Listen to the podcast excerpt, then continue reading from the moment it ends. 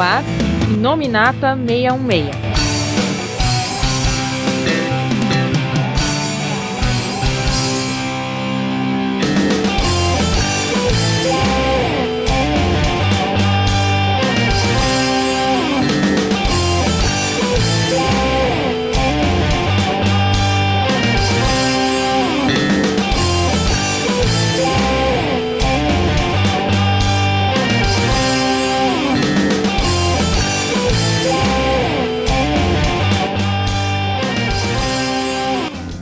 Olá pessoal, estamos aqui com mais um Inominata 66. Eu sou o Coveiro e se um só Reed Richards dava trabalho, imagine um conselho de Reed. É para quebrar todo o multiverso mesmo. Aqui é o Paulo Arthur e nós vamos presenciar hoje o início do fim do 66. Oi, aqui é o Felga e eu não queria ter uma filha com a Valéria. Acho que ninguém queria, hein? Nem o Reed. e temos um convidado mais que especial aqui hoje, mas vocês já conhecem bem quem acompanha o site é o Henrique Bracarense do Mutação em Debate. Olá, amigos. Eu ia soltar um olá, amigos Mutação em Debate, mas hoje, hoje o programa é diferente. Eu não tenho frase, mas só queria falar mais uma vez que o Rick, meu maior homem vivo, a gente não discute isso e nós estamos aqui para provar. Já deu pra perceber aqui que a gente tá falando de Jonathan Hickman, tá falando de Quarteto Fantástico, começo do fim, Valéria, enfim. É, a gente vai aqui tentar resumir, não vai dar porque é muita coisa, né? Mas a gente vai tentar pelo menos pegar os principais pontos, as principais coisas que foram colocadas pelo Jonathan Hickman durante sua fase no Quarteto Fantástico e que são muito importantes pro que tá para acontecer já já aqui no Brasil na Marvel, né? Como vocês devem saber, né? Tá faltando um, um ou dois meses mais ou menos para começar as famigeradas novas guerras secretas. Mas como sempre acontece, a gente para para aquela nossa leitura de e-mails, mas volta rapidinho. E-mail.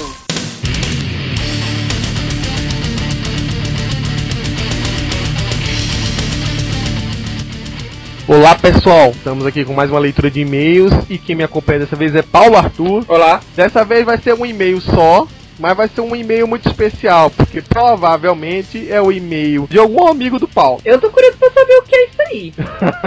é de algum parente do Paulo. Então, o título do e-mail é Coveiro, Diz para o Paulo que eu adorei o massacre de leitores Marvel. Você já tira por aí o que, que vai vir, né? É o e-mail do Flávio Justino Rosa. Não conheço nem o Flávio. É de Goiânia, Goiás. E ele escreveu pra gente no corpo do e-mail o seguinte: Como vão, pessoal do Marvel 66? Agradeço por terem lido o meu primeiro e-mail. Fiquei surpreso ao ouvir o episódio 98. Tenho acompanhado o trabalho competente de vocês do qual eu gosto e prezo muito. Desejo a todos longevidade e sucesso em todos os seus empreendimentos. Opa, valeu aí, Flávio. Ou Paulo, não sei quem tá mandando esse e-mail. Pode ser um pouco tarde, mas eu tenho que comentar que o episódio do Massacre Leitores Marvel foi o meu preferido. Ouvi várias vezes e todas elas eu me diverti muito. Caramba, Flávio, como você ouve um podcast sobre Massacre várias vezes? Você deve ou adorar muito a gente ou tem algum problema, porque pra gostar tanto de massacre não é possível. Cara, se fosse ruim, teria sido relançado? As frases, entre aspas, bem Paulo, não foi bem assim, e a divertida, entre aspas também, foda-se. Segue aqui o nome de um personagem, de um dos personagens de qualquer. E a mais engraçada que ele achou foi quando a gente comentou do Hulk. É porque foi, é, foda-se fulano, foda-se cicrano, entendeu? E me tirou boas risadas. Achei excepcional o conceito de supositórios psionicos. Sei lá porque, quando eu vi isso, eu imaginei uma página desenhada pelo Jack Kirby, meu Deus do céu, de demonstrando por esquema como se dava seu funcionamento. por fim, atendendo ao pedido do Paulo, eu acho que é o Paulo que mandou isso aqui, só pode. Solicito cordialmente e, se for necessário, caso não atrapalhe mais do que ajude, e me ofereça o trabalho também de um podcast sobre o Nathaniel Gray, o Cable. Ah. Não, mas eu acho que ele tava no Nat Gray mesmo. E se É. você tá decepcionado, acho É, Grey é o, é o X-Man. O- É. Se fosse Nathaniel Summers, Summers. era o Cable. Não, não, não. Seria Nathaniel da Spring, As Ascanison de Orleans e Bragança Summers. E aí ele continua. Tem um material humilde que inclui aqui a Ascensão do Apocalipse, que tem o roteiro do Terry Carnavan e a arte do Adam Polina. As aventuras do Ciclope e Fênix e as aventuras do Jovem Cable, cujo roteiro é de Scott Clobdell e os desenhos do Gene Ha, e que eu posso resenhar também. Também tem algum material do Cavaleiro do Zodíaco que podemos aproveitar para os ganchos. Como assim, Flávio? Ô, ô, Paulo, isso é você, só pode. Mais uma vez agradeço a toda a equipe e a todos os envolvidos. Flávio e Justino. Não, não, Cara, nem conheço, eu não conheço ninguém chamado Flávio. Não tenho culpa se as pessoas gostam do X-Men, do Cable e do Uhum. Massacre. E, e Flávio não é seu pseudônimo nesse e-mail. Não. Tá, só que você confundiu aqui. Você mistura Cable com Nat Grey, tá um negócio meio complicado aqui. Essas dicas que ele deu aqui tá sugerindo o podcast do Cable, né? É, mas esses personagens menores, pra que fazer de versão alternativa quando tem a versão oficial? Aham, aham. tá bom. Flávio Justino, é, obrigado pelo seu e-mail, tá? O, o Paulo com certeza vai pagar o seu cachê é, em depósito na, ainda dessa semana, né, Paulo? E, e, bom, a gente vai só ler esse e-mail mesmo hoje porque é, tá corrido o podcast. Esses podcasts que passam de duas horas a gente não pode se ater muito na leitura de e-mails. Mas como de praxe, continuem mandando e-mails pra gente. A gente tá com uma pequena listinha atrasada aí, a gente sabe disso, mas vamos adiantar com certeza nos próximos podcasts. Agora que essa safra de filmes passou, a gente vai ter um tempinho aqui a mais no, no Inominata Meio Meio pra lê-los, tá? Então, como sempre, inominata.marvelmeio-meio.com ou lá no link de contato, preenche e a gente vai com certeza ler aqui assim que der. Beleza, E mais Paulo? pessoas peçam podcast Not Grey. Então a gente volta lá pra falar sobre o mundo fantástico de Hickman.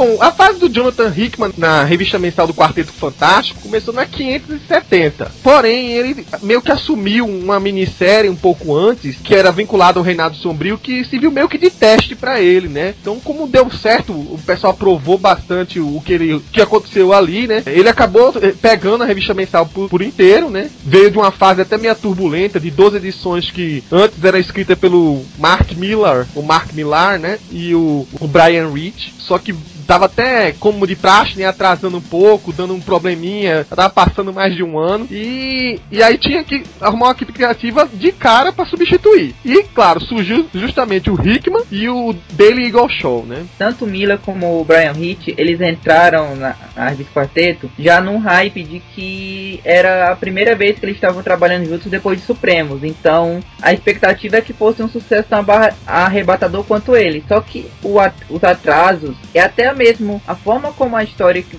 o Miller estava fazendo, que ele sempre estava tentando. Havia muitos exageros tentar sempre tudo ser a coisa mais grandiosa possível, vender é, ideias mirabolantes e tudo mais, e até com crossovers com Old Man Logan e outras, e outras séries dele, acabou que enfraqueceu muito a história a ponto de que a última edição foi desenhada pelo Stuart Immonen, tentando emular o Brian Hitch, e o Mark Miller nem sequer fez o roteiro da história, ele só tava lá com o argumento, e quem escreveu foi um cara random lá que ninguém nunca mais ouviu falar. Tanto é que eu nem lembro o nome do cara. Era John Arnane, uma coisa assim. É, é mega random, cara. Esse cara nunca fez mais nada na vida. Eu acho que o faxineiro tava passando. Ei, quer escrever isso aqui? Ó, ó, foi mais ou menos isso que na época do Love foi assim, né?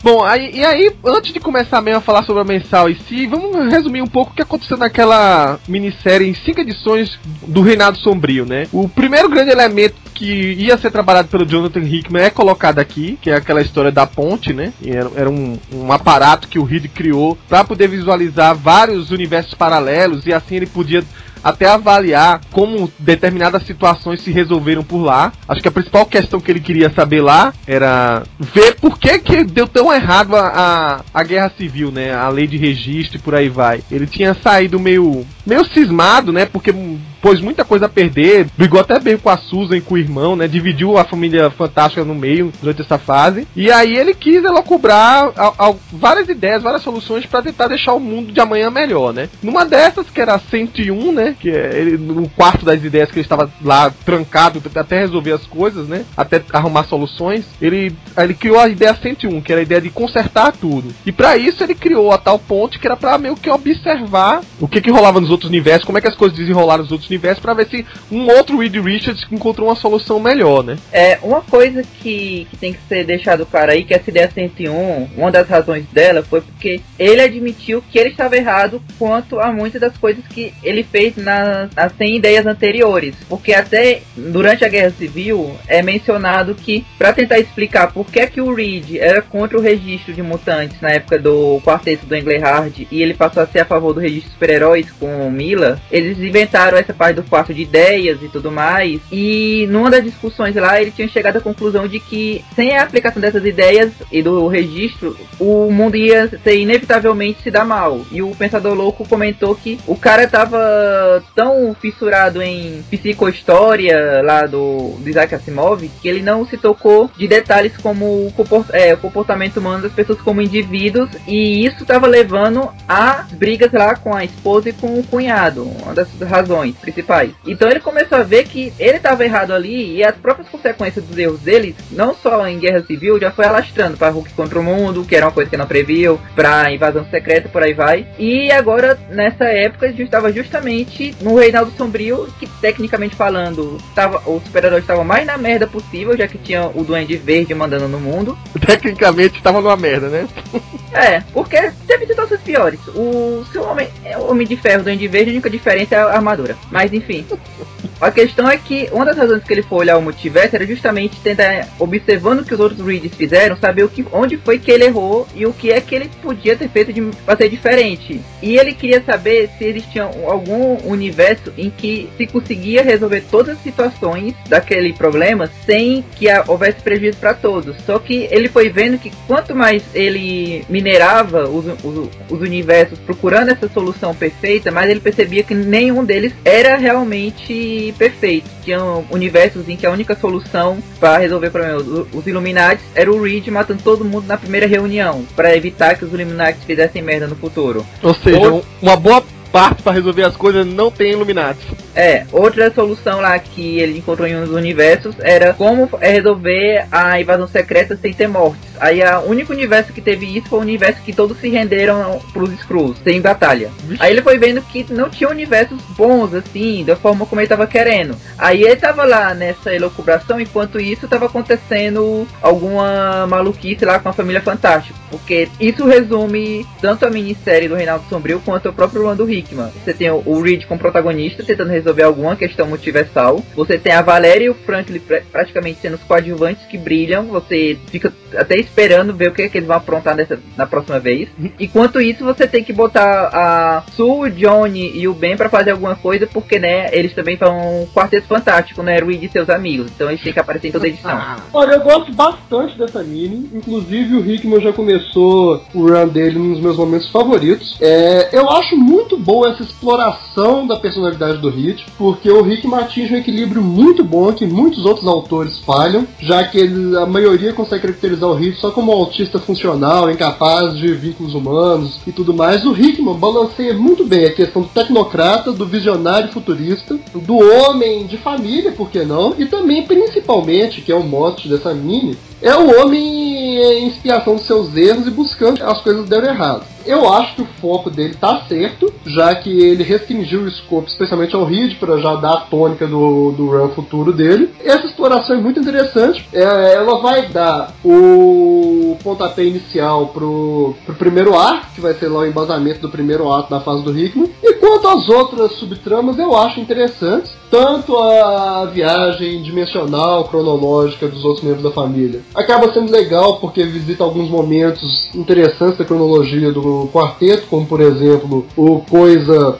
pirata e afins. Também é legal ver essa exploração de versões variantes dos membros do, do quarteto. E talvez, assim, o, a subtrama que também tem uma importância crucial, mas a gente acaba por subvalorizar, é a do, dos irmãos Richards. Porque, apesar de parecer uma coisa bem inócua e pequena, ela tanto apresenta é, o retorno dos poderes do Franklin, que vai ser um dos personagens-chave da fase do Hickman, é, apresenta de maneira bem sutil e até descompromissada, como naquela cena bem legal do, do revólver que era de brinquedo, mas atira uma bala de verdade. E também posiciona a Valéria, algo que o Miller já tinha, já tinha colocado, da Valéria como superdotada. Só que é aí que o Rickman dá a tônica geral que a personagem vai ter na fase dele. A Valéria como uma, uma sucessora e superior ao Hit, como alguém capaz de, de condicionar os sumos da própria história. Então eu acho que a mini fica bem coesa. É, é verdade que assim o pano de fundo do Reinaldo do Sombrinho é meramente incidental. É, poderia rolar de outra forma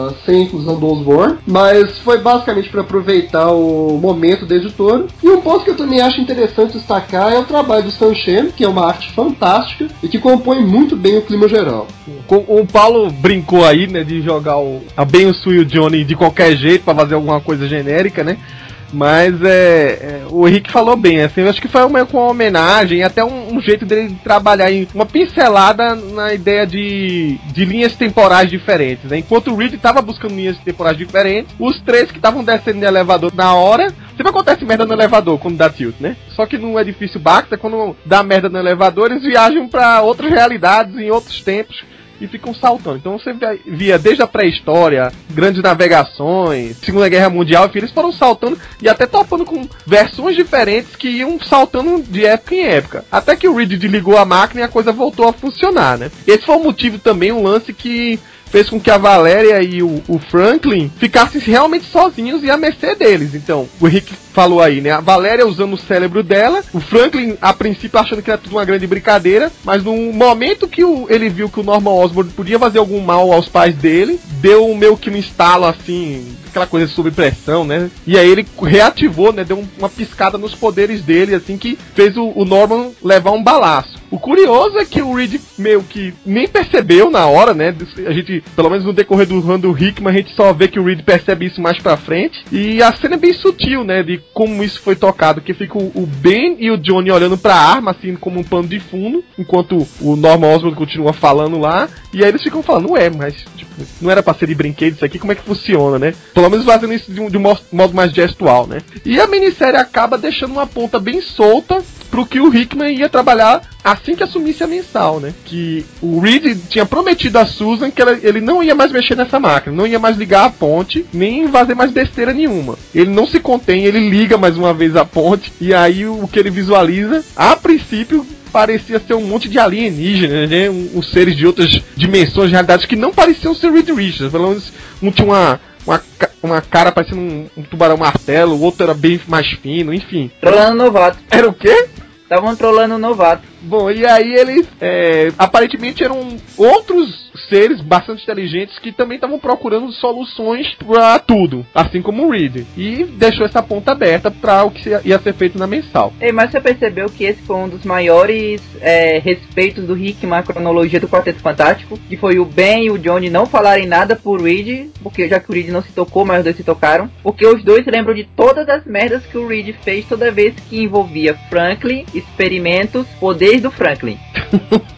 Então eles vão ficar calados pelo bem do, do, do, sobrinho deles, cara. Porque o Franklin, hoje, é, sei lá, uma criança de 10 anos que tem idade mental de um ano e meio. Não, não exagera. Né? Bom. Eu acho que assim, o Franklin tá até coerente, porque pelas contas que, que o pessoal tava apresentando, e até o próprio Brivurt entrou nisso, o Franklin, depois que foi rejuvenescido, atualmente estaria com uns 8 anos. Então acho que ele tá na vibe de um moleque babaca dessa idade. Assim, não é um moleque particularmente esperto, mas também não é um retardado funcional. Então assim, acho que tá, tá Toda inteligência foi parar na Valéria, né?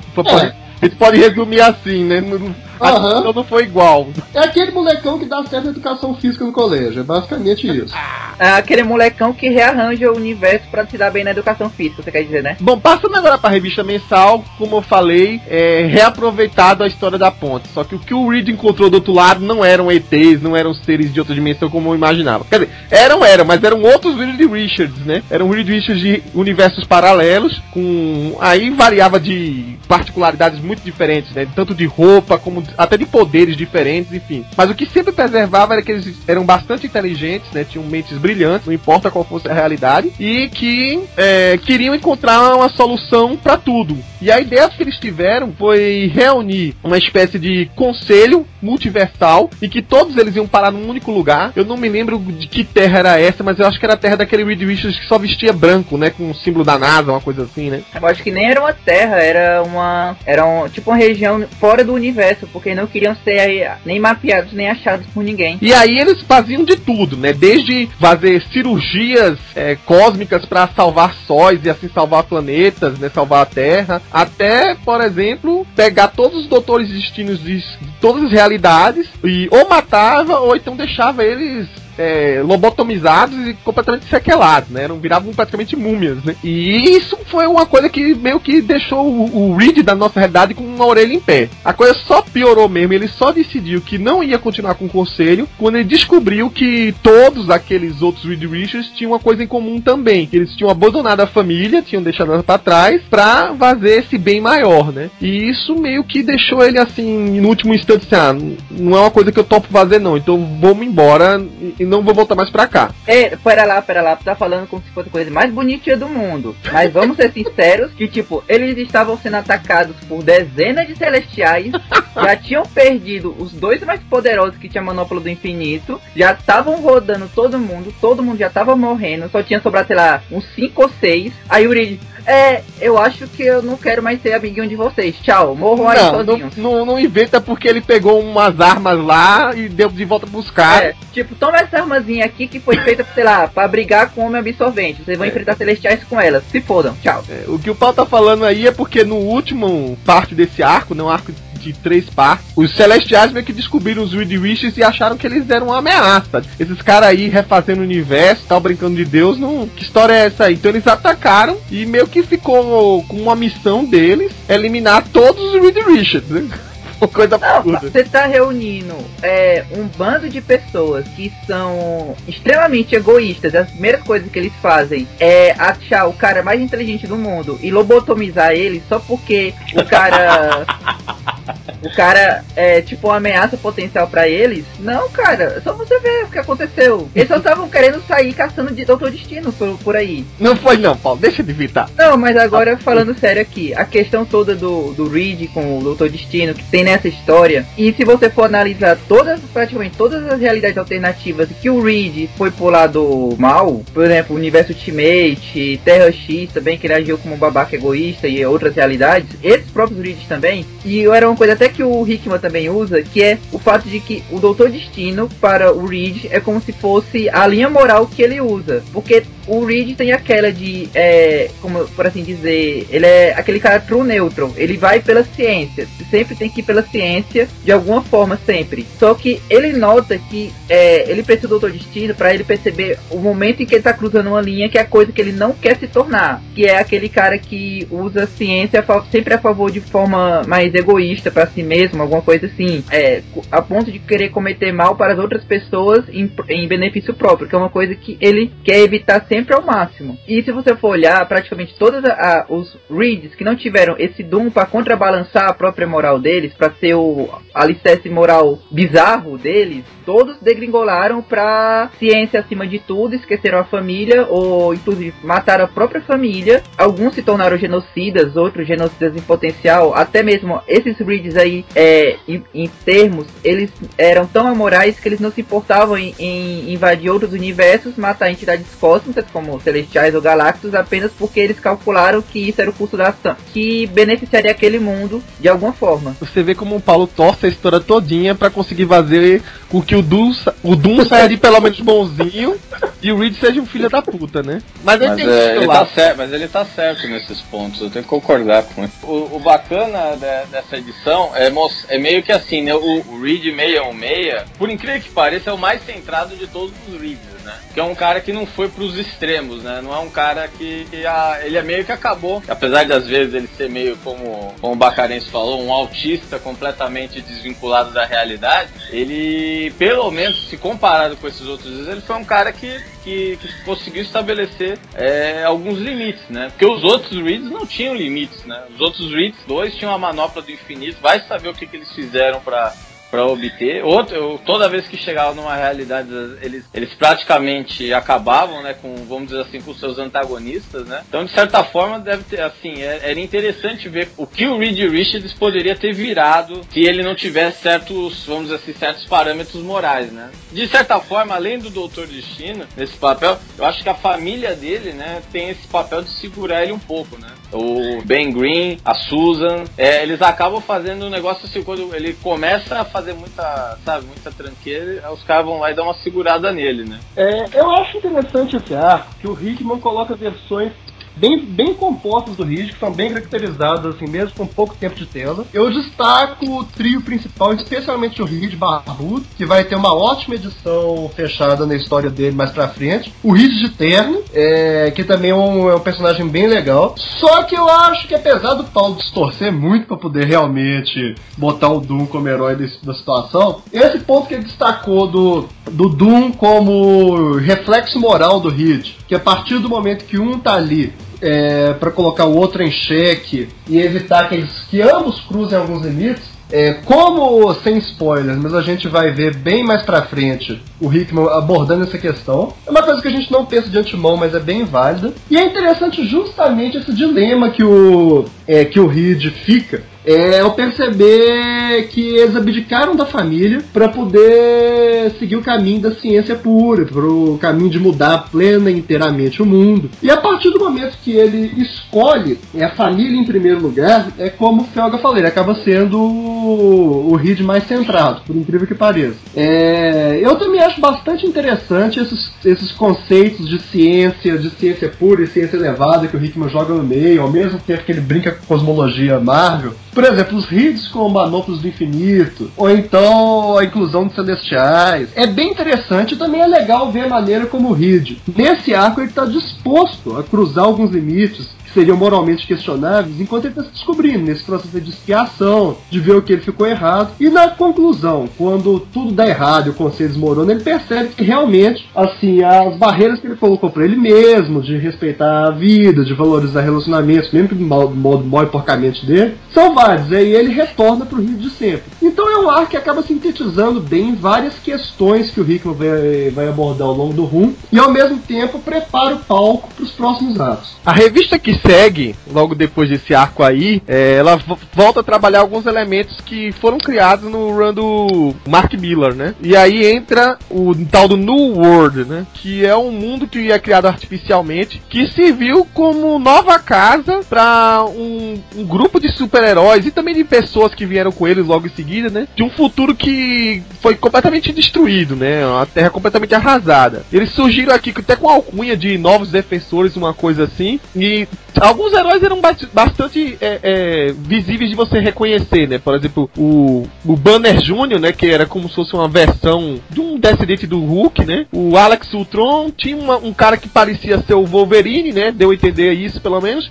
Outros nem tão conhecidos, que era tal de Psionics, sujeito que tinha poderes cósmicos chamado Lightwave a Natalie X, enfim, são seriam os heróis desse novo mundo aí que tiveram um arco bastante interessante, foi aquele arco da morte da mulher invisível, né? Que todo mundo achou que a Suki ia morrer, mas na verdade foi uma versão mais velha dela que também veio desse futuro. É, é Coveiro, o personagem que lembrava um Wolverine, na verdade, era o Old Man Logan do Mila, 400 anos mais velho, que o Miller queria colocar na, na, é, na Terra 66 através de um do crossover que ele tinha feito entre Old Man Logan, o quarteto dele, Kick-Ass e 1985. Hum. Só que não foi exatamente uma daquelas transposições tão bem sucedidas, até porque ele, querendo fazer mistério sobre quem era o, entre aspas, encapuzado, fez com que ninguém soubesse quem era esse personagem. Então todo mundo cagou pra ele a ponto de que o Hickman depois matou o cara em off, porque simplesmente ele desaparece e subtende que tá morto. Ou seja, o, o, o primeiro Old Man Logo da Marvel acabou morrendo dessa forma. Aí depois a Marvel olhou assim, é, que merda fizemos. Aí foram criar um, buscar fazer um novo.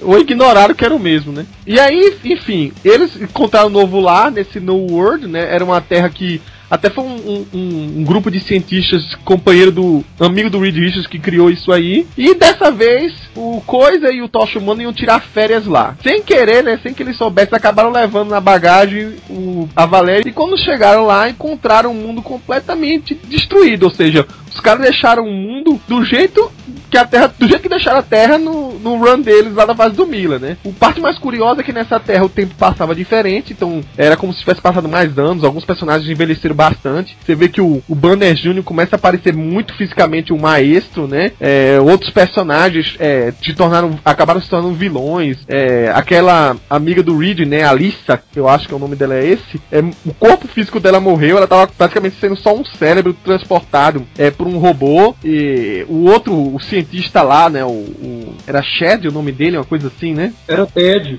Porque na- in- no início ele não era um cientista, ele era só o namorado da Alissa, que era o grande chefão multimilionário maligno que tinha criado esse negócio. E só sobreviviam praticamente ele e essa e o, o, o cérebro dessa Alissa, né? Pra contar a história pra eles. E aí eles meio que tentaram se unir pra acabar de novo com aquela bagunça que tava o mundo, né? É, assim, pra quem tentar entender como foi essa passagem de tempo tão rápida, é só pensar em Interestelar. Ele fez antes e fez mais bem feito.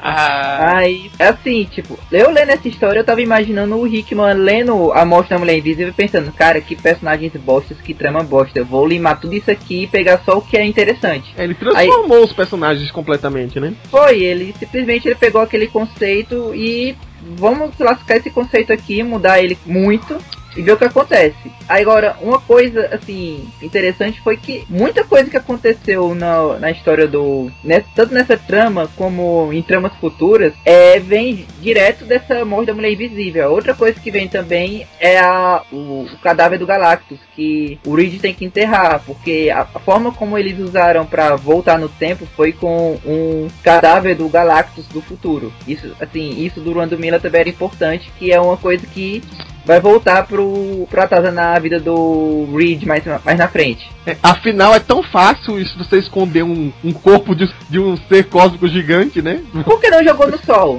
Era só ligar pro Sentinela. O Sentinela vive doido pra, pra jogar as coisas no sol, cara. Eu não detrato o Rando Miller igual. é, eu já ia falar do, da, da contraparte do, do Paulo Arthur da Terra 2, mas esse é o, o Paulo Arthur mesmo. É, eu não detrato tanto. É, tanto o Rando Miller quanto ele, eu gosto. Acho os dois arcos bem legais. Só que eu sou obrigado a falar que em uma edição o Hickman fez um trabalho melhor para esses personagens do que o Miller no arco inteiro dele. É uma trama bem legal, ele apresenta um futuro distópico extremamente convincente em questão de poucas páginas, a situação vai só piorando. E eu acho inesperadamente boas as sacadas que ele tem, por exemplo. É, essa questão mesmo da evolução do Banner Jr. pro Maestro é muito legal. É, do, de como ele trabalha o, a- essa contraparte do Ultron. Então, assim, é, acaba sendo uma edição fechada muito boa e que também é uma ponta que ele vai fechar só lá na frente do, do run dele. É, Mas eu acho que, se, assim, se você tem uma edição recomendada para quem quer sentir o clima geral do trabalho do Hickman nessa fase para ver se vale a pena ler ou não, apesar de ter vários conceitos de outro autor, eu acho que vale a pena pegar essa, porque dá para ter uma impressão geral de como que ele vai fazer as coisas. Pra quem não leu a fase do Miller, essa edição aí fica meio até esquisita, né? Você fica meio confuso. Tem que até relembrar os personagens, quem são exatamente, que você esquece. Por exemplo, Alissa, só pelo nome Alissa, eu tive que relembrar quem era essa e tal. Aí voltei pro run do Miller pra entender melhor, né? Mas aí a gente aí a gente tem que falar que o Miller, numa das raras vezes que ele valoriza a cronologia do universo em si, ele resgatou a Alissa lá da fase do do Carlos Pacheco e do Jesus Menino, que ela ela apareceu lá, que isso eu achei surpreendente também dele lembrar disso aí. Fica meio perdido mesmo pra quem não acompanhou. Mas assim, a- o ritmo da aventura é muito boa, né? Que é o colocar, né, a. É como se fosse uma viagem, né, de, de, de férias, né? Do coisa e do Tocha Humana, né? Pra um. Uma, que eles acham que seria meio que um resort, sei lá o que. E quando chegam lá, o negócio tá, tá completamente, né, virado do avesso, né? E com o passar do tempo totalmente desacelerado, né? Parece que naqueles mods tinha passado oito anos, né? Era isso? Uma coisa assim, era duas semanas, eles falam, não, mas pô, mas passaram quase 10 anos, né, entre o entre aquele intervalo, né? Mas assim, é, o legal é, é realmente porque essa aventura vai acabar meio que influenciando bastante coisa que vai acontecer no futuro, né? E uma vez que eles voltam pra casa e resolvem todos os problemas, a gente tem um outro plot sendo Eles trabalhado. não resolvem, né? Eles, eles não resolvem. Eles- o Ted joga, o Ted dá um jeito do, dos quatro voltarem, né? O Ben, o Johnny e as crianças, né? Muito parte graças à ajuda da Valéria, né? Mas ele não resolve os problemas, né? O que vai Não, mas aquela, aquela terra não tem como resolver os problemas, não. O que eu tô falando é Não. o seguinte, resolve que eles matam, acho que a psionica, uma coisa assim, né? Ou o banner que mata, enfim. Isso, é o banner que mata, só que então, então, é o, o- os, os quatro voltam e o tempo vai passando, né? Começa a, a cada história do, do quarteto, o Hickman acaba mostrando um pouco da evolução do tempo na, naquela terra, né? É, então, mas quer dizer seguinte, resolveu o problema imediato, né? Daquele É. ali só explodindo mesmo, né? Com os heróis dentro. Mas aí o, o pessoal volta pra casa e aí a gente tem um novo arco que é o aniversário do Franklin Richards. Cara, então o Franklin Richards faz aniversário. Eu tava achando que não, né? Porque pra estar tá com aquela mesma idade sempre, só se ele nascesse ano bissexto. Não, a piada é ruim. é. O, o, Franklin faz aniversário, o Reed convida vários personagens que, que ele vai usar futuramente, alguns até ligados com histórias mais antigas do, do da mitologia do Quarteto Fantástico, né? Por exemplo, o próprio Quarteto Futuro, o Sanguessuga e aquele bichinho. O Art. É, é, e o Art, né? Que eram amiguinhos do, do Franklin Richards naquela fase do Dreamweavers. Enfim, é uma verdadeira festa para criança, óbvio, mas tem um plot para ser jogado aí nesse meio. Que quando tudo acaba, todo mundo vai para casa, as crianças estão no quarto para dormir, surge um, um, invasor misterioso, né? Que conhece aparentemente todos os sistemas de segurança do Quarteto Fantástico, né? Do, do, do, do edifício Baxter. E aí ele invade o quarto do Franklin, né? Faz alguma coisa com o Franklin, que a gente sabe mais pra frente que ele tá acionando os poderes do Franklin de novo, né? Liberando de uma forma total. Quando o Franklin volta para dormir, ele, ele até cria um micro-universo com as mãos assim. E pra Valéria, fala algumas palavras que a, a, princípio tinham teores proféticos, né? E a gente vai percebendo mais ou menos o que é que tá sendo falado ali, tendo um vislumbre do que pode acontecer através de desenhos de criança, né? Uma arte bem bacana, assim. E aquilo ali dá a entender que é uma coisa que a Valéria precisa ajudar a se resolver no presente, né? Fala de cidades que estão por vir, de guerras. Termina dizendo uma frase categórica, né? Que o, o Paulo deve delirar, né? Que é tudo depende do destino, né? Não, é mais, mais, mais profundo. É a esperança jaz em destino. É, é. É, só dito a verdade. Cara, vamos ser sinceros, todas as histórias do Quarteto Fantástico, quando a, quando a merda tá muito feia, eles têm que recorrer ao destino. E aí, a gente sabe algumas edições mais para frente, certo? Já tô me adiantando aqui alguns números depois, lá para o número 580 e pouco.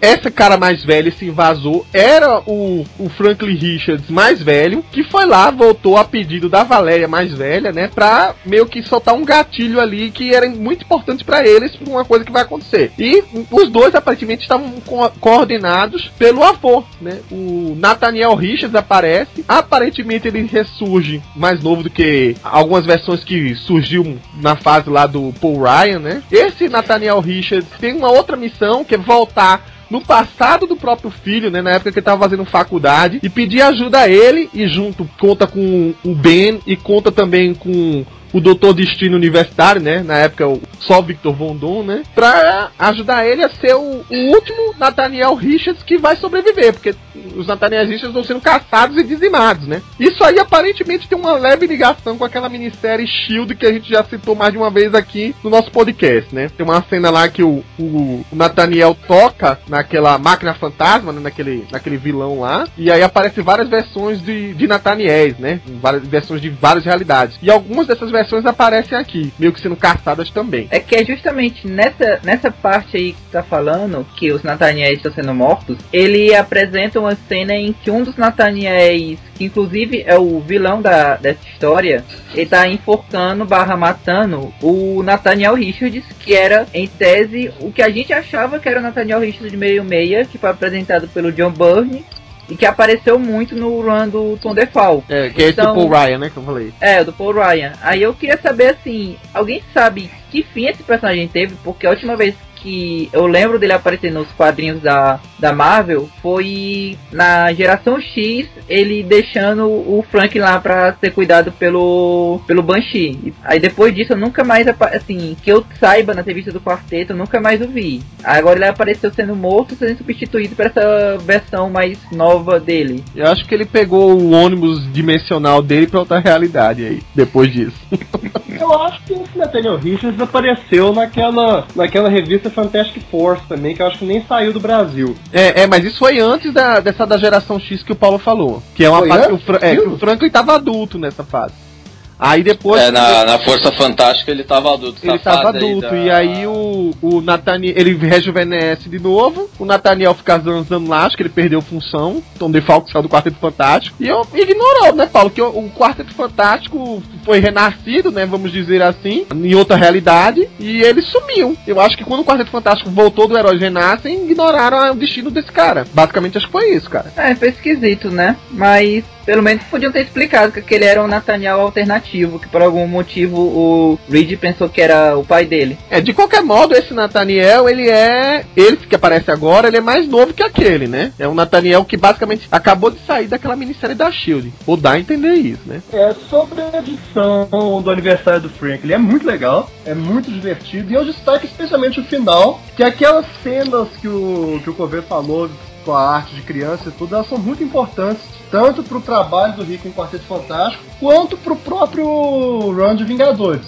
Porque esses plots vão ter alguma continuidade lá. Mas a edição vale por isso também. É essa, esse modo como, ele, como o Hickman trabalha a metalinguagem do Franklin não envelhece na edição é muito bacana. E esse ar do, da caça aos aos Nathaniel Richards é muito legal, aquele climão Highlander, né? Só pode ter um. E essa. De novo, né?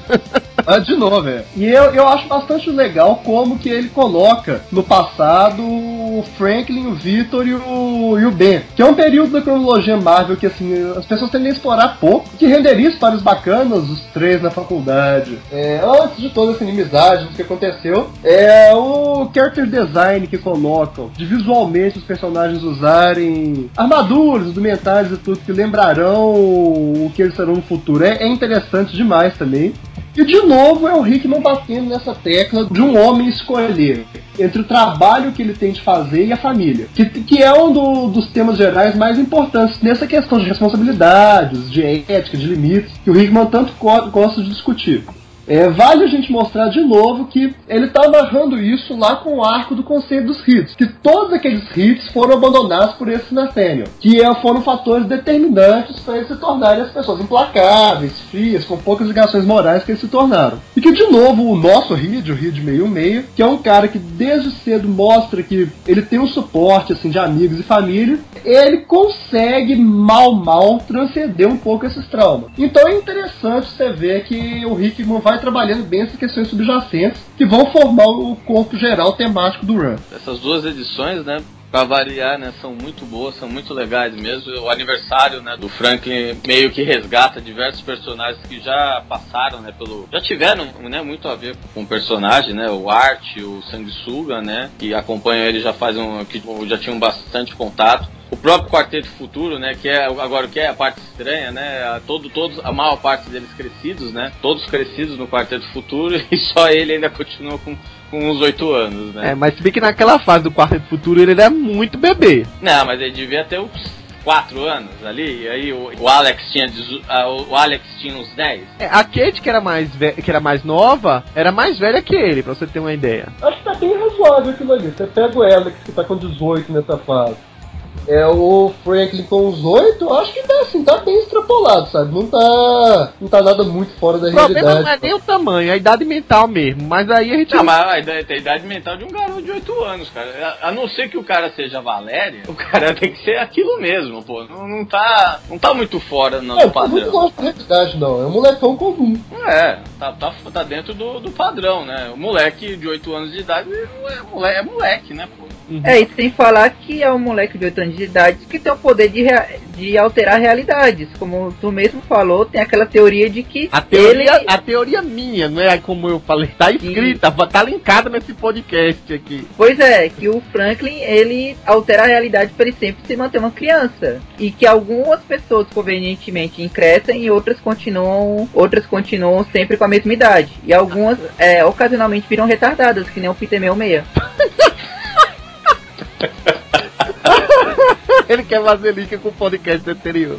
Mas é, o, o, essa teoria minha não só é, tem essa parte que é de ele ele até deixar alguns heróis não crescerem rapidamente, vai, vamos colocar assim, como explicaria o fato do Franklin nunca deixar ninguém morrer, né? Porque ele não quer que as pessoas morram. E acho que eu citei naquele artigo lá que eu criei que que que eu fiz, né? Que eu pesquisei, que em vários momentos eles dizem, ah, eu não quero que as pessoas morram. Isso aí, vamos lá, extrapolando pra uma, pra uma futura saga fodida aí, pode explicar que o Franklin é que não deixa as pessoas morrerem. Esquece ressuscita todo mundo. Quanto a outra também é bem legal, né? Realmente é um período muito pouco explorado, né? A gente só tem é, só esse período, né, do, do da de faculdade, né, dos três, né, do Von Doom, do Ben Green, do Reed Richards, é, ele só a gente só vê por por flashes, né, por pequenas inserções nas histórias, né. Mas não tem uma, uma coisa um, tanto quanto aprofundada. Então foi foi foi bem legal mesmo essa interação, né, mostrando, né. E relembrando, era mais um pedaço, era mais um pedacinho de algo maior estava sendo trabalhado dentro desse arco, né, desse run, né. É, eu vou ser sincero contigo, faz até mais sentido que a época da faculdade do Stan Lee, em que o Reed, sei lá, tinha 18 anos e fumava um cachimbo, como se fosse um velho de 40. Você não sabe o que tem naquele cachimbo, pô. É, pode ser exatamente o que é ideal. Pode ser o cachimbo da paz, né? Exatamente, Branca, bem lembrado. A gente tem que ver que o Reed do Stan Lee já nasceu velho, né? O é. Reed dele já veio ao mundo com 40 anos, quando conheceu a Sul já tem 60, então já não vai, já não é muito padrão também. Que eu gostei mais foi dessa edição de aniversário do Franklin, que ele já deixou duas coisas preparadas assim, pra atiçar o leitor. A primeira é que ali você já vê o embrião do que vai ser a Fundação Futuro, porque você até você olha esses personagens e você já fica achando bastante interessante. Você até, eu pelo menos, eu achei que ele tem mais carinho por personagens como o Art, o próprio Alex e outros, do que, digamos, pela Sue ou pelo Johnny. Porque é, assim, os personagens que parece que ele queria escrever a Fundação Futuro, mas tinha que escrever o quarteto antes. Aí ficava nessa dicotomia, porque ele gostava muito. E outro personagem também que, olhando pelas mãos dele, você via que o cara ficou muito bem escrito, é o próprio Peter Parker, o Homem-Aranha, que ele a primeira vez que o, ele aparece no run do Hickman, e o cara está extremamente bem escrito. É, ele aparece como convidado porque era o herói favorito do Franklin, né? E só para fechar essa parte aí envolvendo o Nathaniel, né, e as, as crianças mais velhas, né, as crianças do futuro, é quando o Nathaniel volta daquela missão lá do, de ser apenas o único a sobreviver, né? É, ele é meio que ludibriado pelos dois netos, né? Que empurram ele para o passado, né? O passado, no caso, nosso presente. Ele é jogado a, a até é pendurado assim naquele buraco, naquele buraco dimensional, é, e aí você vai ficar com raiva de mim, mas é o que é preciso fazer. Dá um chute no velho pro velho cair e aí cai no nosso presente, né? We have to help Reed. Bom, agora voltando um pouco, né? Antes dessa história aí do, do da universidade, voltando para a edição 575, que já começa a trabalhar um pouco da profecia que o viajante do futuro, né, o Franklin do futuro, deu a Valéria, né, que é colocar na pauta aí as quatro cidades celestiais. Então é uma edição para cada cidade, né, é, é bem legal, bem construído. A primeira é uma, uma cidade embaixo da terra. Ela é descoberta pelo próprio topeiro. Ele vai pedir ajuda ao Quarteto Fantástico, porque ele tá perdendo funcionário, reclamando que a concorrência, né, na, na cidade que foi descoberta lá nas profundezas, era meio que um, um local que foi abandonado pelo alto evolucionário. E os toperoides que estavam indo para lá estavam virando seres neandertais com mais inteligência, né? E estavam deixando ele de lado. E de alguma maneira os caras lá não estavam querendo se reproduzir de forma sexuada, vamos colocar assim, né? A, crescimento da cidade estava sendo eles aliciando os toperoides do, do topeira para ir para a cidade. A população está sendo criada através disso, né? Bom, o Quarteto Fantástico vai lá re, resolver o problema, descobre a situação, né? Acho que antes disso ele, ele topa com três toperoides, ou três ou quatro toperoides. É, acho que é três mais um bebezinho, né? Que criaram a inteligência, ficaram super espertos, mas eles não se modificaram fisicamente. Né? Então eles estavam até sendo tratados como um párias, vamos colocar. Eram prisioneiros. Separados, né? Discriminados. É, e aí, esses três toperoidezinhos aí acabam ficando com o Reed, né? Ficando lá no, no Baxter. A segunda cidade, ela é descoberta depois de, um, de uma ação que a Ima estava fazendo, acho que é no Polo Norte, uma, uma base delas lá. Embaixo descobriu como se fosse um grande bolsão de água que acabou sendo aberto para o resto do oceano, estava ilhado ali. E lá, três raças é, aquáticas inteligentes que estavam exiladas no mundo há milênios, né? Uma delas eu sei que lembrava um, uns crustáceos, outra lembrava uma enguia e outra lembrava um peixes mesmo. É, essa última era que tinha os reis lá, o, o rei daquele local lá. Era até um povo que era meio arisco assim, né? Mas estavam querendo um representante, como se fosse um diplomata para falar por eles, né? Pro resto do mundo. Só que assim, não, mas não existe essa pessoa que fala pelo mundo inteiro. Não é assim que o nosso mundo é. Mas aí a, a, a Susan se colocou no lugar, tipo assim, ó, eu sou a pessoa que até pode intermediar até a situação deles aqui. Afinal, eu tenho um, uma boa ligação com o Namor, né? Vai, é, né? Vai que eu consigo intermediar a coisa aqui entre eles.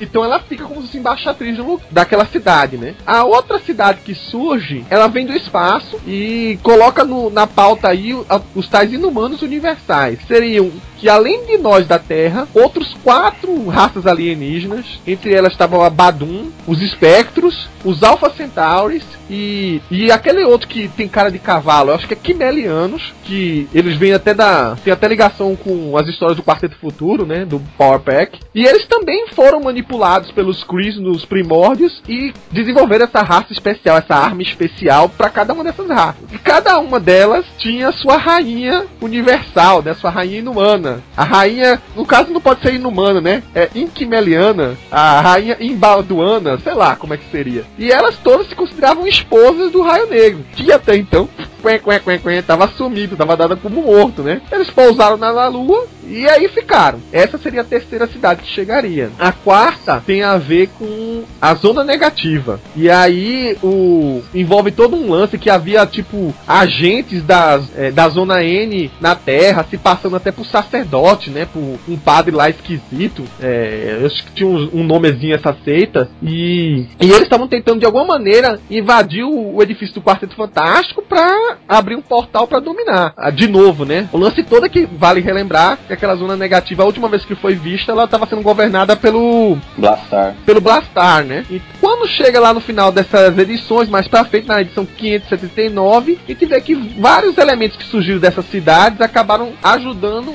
a formar o, o que viria a ser a Fundação Futuro, né? O Reed Richards decide que é, precisa influenciar, criar nova geração de jovens que vão mudar o planeta, mudar mudaram E aí, além de sua filha Valéria, ele chama o, o mais velho do Quarteto Futuro, né, o Alex, chama os três toperoidezinhos super inteligentes, chama aquele povo peixe, uns, acho que uns dois daquele povo peixe que foram enviados para aprender os costumes da Terra, então também foram para lá. O Art também, enfim, até o, o, o Homem Dragão que foi reconstruído pela Valéria e estava super inteligente agora. Todos eles eram a nova geração que iria ser a nova mente do planeta, né? Só meio que foi excluído, né? Virou café com leite, era o Franklin e o Sanguessuga, né? Que ficaram meio de bocozinho da história. Cara, eu gostei muito desse arco, porque eram, assim, com estrutura de contos de ficção científica, praticamente. Cada edição era uma história de começo, meio e fim, que se você não prestasse muita atenção, elas nem se interconectariam elas eram mais. Eu não sei nem se a palavra seria soltas, mas tipo, você poderia ler cada uma dessas edições sem, sem necessariamente ter que ler a anterior ou ter que ler a próxima. Ela, elas eram autossuficientes tanto essas como da própria Fundação Futuro. E a história da Fundação Futuro também eu achei bastante interessante porque ela fez uma coisa que eu tava querendo, que era chamar de volta aqueles personagens que eram bastante interessantes do aniversário do Franklin, aquela turma toda lá do, do Super Gêniozinhos. Inclusive apareceu também um dos que eu mais gostei no Rondo Hickman, que eu acho que também gostou porque dava sempre. Toda edição tinha que dar um, uma frase de destaque pro cara, que é o Bentley, que é o clone do mago. Que Isso. é o que é ele o... surgiu na fase do Mila, né? Não, não, não. Foi bem antes. Ele não estava na fase do Mila, não. Ele nem aparece. Hum. Eu, sei, eu sei que o Bendis gosta muito dele, porque é aquele gêniozinho que tu sabe que tem tudo pra ir pro lado do mal, mas tá, lado, mas tá do lado dos mocinhos. Não, é muito sabe? legal mesmo o Bendis. Ele tinha um número até então, né? Era, era o Ben 23. É, o Ben 23, isso. Era a 13 terceira tentativa de fazer o Ben 10 funcionar. Mas, cara, era o melhor personagem, na minha opinião. Assim, tipo, todo mundo se tocava que esse cara ia ser o vilão. Mas ele tava lá dos heróis, por que ele ia ficar do lado dos heróis? E era até uma, aquela questão que ele tá querendo provar pro mago que é aquele negócio que até também aconteceu muito com Gênesis, de ser natureza versus criação. Porque o mago achava que era mal por ser mal mesmo, e que os clones dele seriam maus, nem deveriam ser indivíduos. É, mas o Bentley, ele era meio esquisitinho, né? Que ele guardava umas é. armas na, na, na quarto, tinha umas ideias meio doida, né? E o Reed queria dizer que justamente ele podia ser esquisito, mas podia dar uma, sei lá, de Batman, de ser, é, ser o cara que pirou, mas pirou pro lado do bem, por assim dizer. E ficava Então o Bentley precisa ter um dia ruim, né? Pra, ver, saber, pra saber qual lado ele vai escolher, então, né? Pois é, só que ele tava sendo. Antes ele tava sendo treinado lá pelo pessoal da área. Porque eu não sou um indivíduo, eu não mereço um nome, alguma coisa assim. Não, seu nome será Bentley. Aí o, o, o J.J. Abrams leu isso aqui aí. Cara, vou usar isso aqui pra colocar no novo Star Wars. Porque foi a mesma coisa, só mudou a numeração.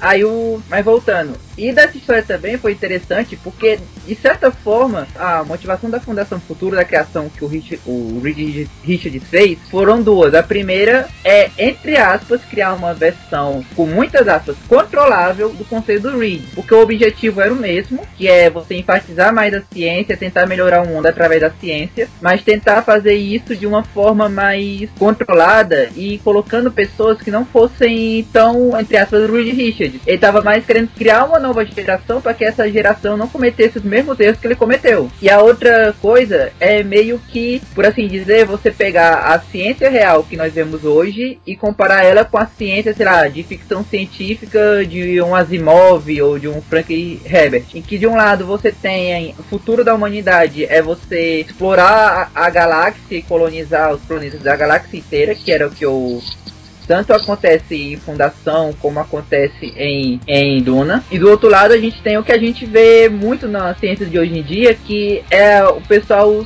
dizendo que vai dar merda no mundo e que a, a solução é tentarmos economizar o máximo para que a merda não aconteça. E a frase do, do Reed nisso, nesse tanto era justamente que ele não queria que o futuro da ciência fosse é, pessoas preocupadas em economizar o máximo para tentar sobreviver o máximo possível a um planeta moribundo em vez de tentar evoluir o mundo para colonizar a galáxia como é, trilhões e trilhões de, de pessoas vivendo ao redor de bilhões de planetas. É claro que assim, os dois lados estão errados porque o Reed está sendo utópico demais né, nesse objetivo dele. E meio que colonizar a galáxia, uma galáxia que já está ultra super saturada de planetas com pessoas conscientes, só ia fazer, sei lá, a ideia dele é o, a Terra virar o novo Império Xia, alguma coisa assim, sair é, escravizando e colonizando todo mundo, isso é uma coisa esquisita. Mas, ideologicamente, é uma ideia interessante, já que pela primeira vez nos quadrinhos, o Reed queria realmente evoluir a humanidade, em vez de só cuidar da tecnologia da família dele. Eu também gosto bastante dessas edições. Como o Paulo falou, o Reed trabalha alguns elementos de ficção científica clássica. Ele trabalha com a questão da, da civilização subterrânea escondida, apresentando os toperoides, que são personagens fantásticos, eu realmente gosto deles continuaram muito bem tanto na fase do Hickman quanto na do Fraction. A raça subaquática também desenvolvida e escondida da humanidade, que é levar a Atlântida ao extremo. Os reis peixes também foram muito legais. A raça oriunda do espaço e a interdimensional, que é a quarta cidade, que é a zona negativa. É, isso é, o Hickman já amarra primeiro no que o Franklin do futuro fala com a Valéria lá atrás, sobre a vindoura guiada das quatro cidades, ele prepara o terreno aí. Nesse arco nós também temos a introdução de um personagem que é fantástico na mão, nas mãos dele, que é o Namor. O Namor do Hickman é uma coisa de doido, é um dos caras que melhor trabalha, tanto esse lado real quanto arrogante e tudo mais. E também temos o, a semente da Fundação Futuro. Aquela test talk que o, que o Reed dá, que justifica a criação, é uma coisa, é uma coisa de louco, porque, é, de novo, é como o Paulo falou bem também, o amarra a ciência real, as visões reais que nós temos, epistemologicamente falando, de ciência no mundo contemporâneo com a ousadia da ficção científica. E tudo isso está nessa palestra do Hit, que de novo sintetiza bem o clima geral do Run. Inclusive aquela frase que ele solta que é, em, to,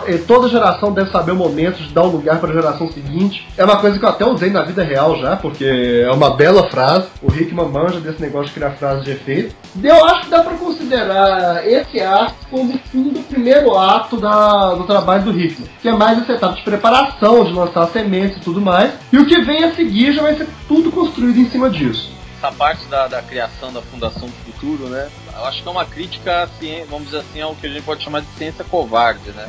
Ou seja, uma ciência que está tá muito preocupada com o, vamos dizer assim, ah, com os cataclismos que aquilo que determinadas ações podem ocorrer, do que com os avanços que poderiam ter se for, se for haver uma, uma essa progressão, né? E também o fato de talvez assim a ciência hoje ela, ela está mais voltada para o lucro, né, do que para a resolução né, de problemas. Né? A gente tudo bem, faz parte ter a, a, existência do lucro, mas é um pouco a questão é essa, né? Ela ficou muito presa a isso e, e certos problemas ela não consegue se tornar uma ciência que re, para resolver os problemas do, do planeta. Isso é meio que o, o, o Reed fala isso. Ele fala que aquele lugar que, vamos dizer assim, não deixa de ser uma, uma espécie de conferências que tem aí por bastante nessas né, conferências, esses congressos, ele não deixa de falar, aqui não vamos achar, não temos mais solução, né? Não há, não há como nós progredirmos estando aqui, é por isso que eu estou saindo e montando a minha patota o meu novo, que a gente costuma chamar, é o novo Tiny, Tiny Tank, né? Que é um centro, um lugar onde se reúnem pessoas com objetivos de, seja tanto sociais, é, científicos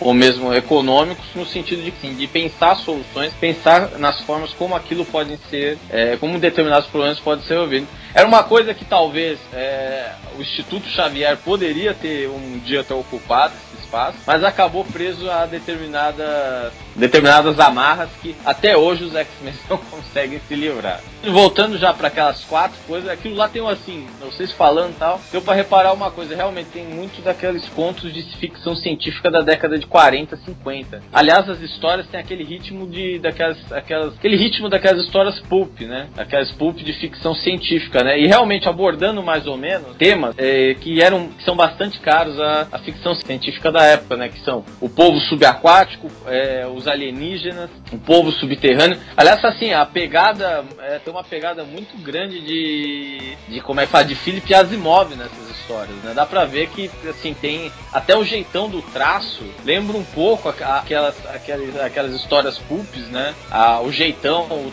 traço, aquelas histórias da década de 40 e 50 de, de ficção científica, né? E assim, e apesar de, e assim, ele consegue, o Wickman consegue escrever quatro histórias de ficção científica, é, influenciada absurdamente por, por aquela coisa pulp, pelo próprio Asimov, usando já conceitos que a gente já tem, que eram é, comuns ao universo Marvel, né? Ou seja, os toperoides, o alto evolucionário, a Atlântida, o, os inumanos, é, a zona negativa, né? Então ele consegue fazer bem, ele consegue fazer assim então uma história é, com elementos já conhecidos, mas ao mesmo tempo é, de um jeito que explora essa, essa pegada da ficção científica dos anos 40 e 50. É, ele inovou bem esses elementos, né? Então, ia ser qualquer outra história com o toperoide ia ser mais do mesmo. Ele consegue fazer uma coisa bem diferente. Qualquer outra história também envolvendo, sei lá, namoro e uma guerra aquática ia ser também mais do mesmo. E, e outra, mesma coisa seria da zona negativa e, e, do aniquilador, enfim, ele conseguiu realmente fazer elementos bem diferentes, é, saindo da caixinha, né? E aí, falando da Fundação Futuro, quando o pessoal se reúne, né, o Reed pede para eles inventarem o primeiro projeto dele. Aí a galera se reúne, a molecada, né? E a primeira decisão deles é fazer uma coisa que o Reed sempre falhou, que é restituir o Ben Green à forma normal dele. Uma coisa que o Ben Green acho que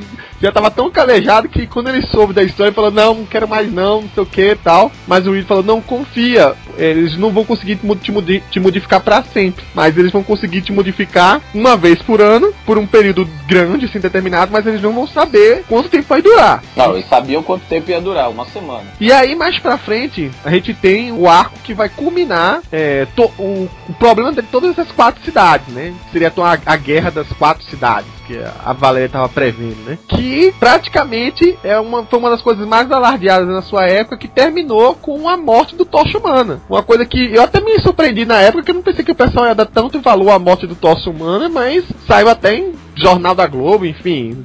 Foi mais, mais alardeado que eu acho que o Johnny Storm merecia.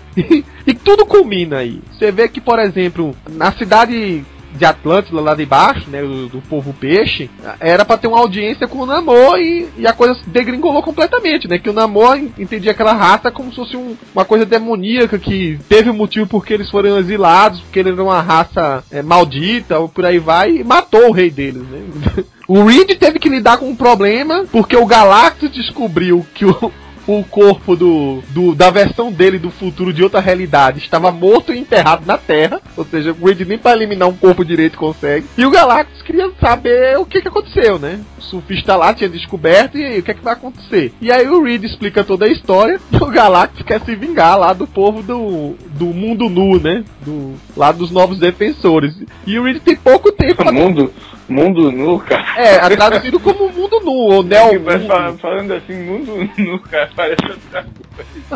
Mas, ei, mas uma coisa a gente tem que dizer, cara. O Galactus saiu de. O cara que no, na Marvel fez com que todo mundo achasse que ia ser o fim do mundo. Que ia, é, ia acontecer de tudo, que ia, ia ser aquela merda, as pessoas jogando dinheiro fora, tudo, tudo indo às traças porque o cara chegou na, na primeira aparição, pra agora ele é, apareceu de quarta-feira, porque tava o Galactus, o fica prateado em cima do edifício Baxter, olhando putos da vida pro Reed, Nova York normal, de boa, olha, o Galactus voltou, De Vamos tirar novo. uma selfie.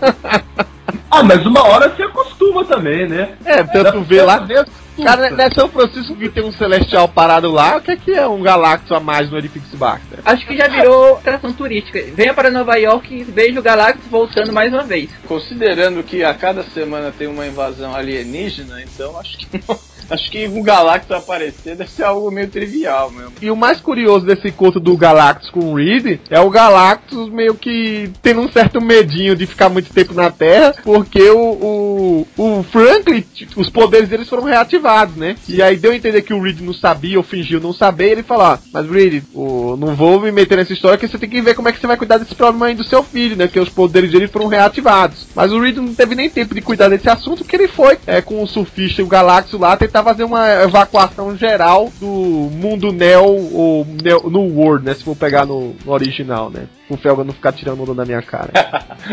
Não, mas pô, eu confesso que mundo nu, cara, é meio.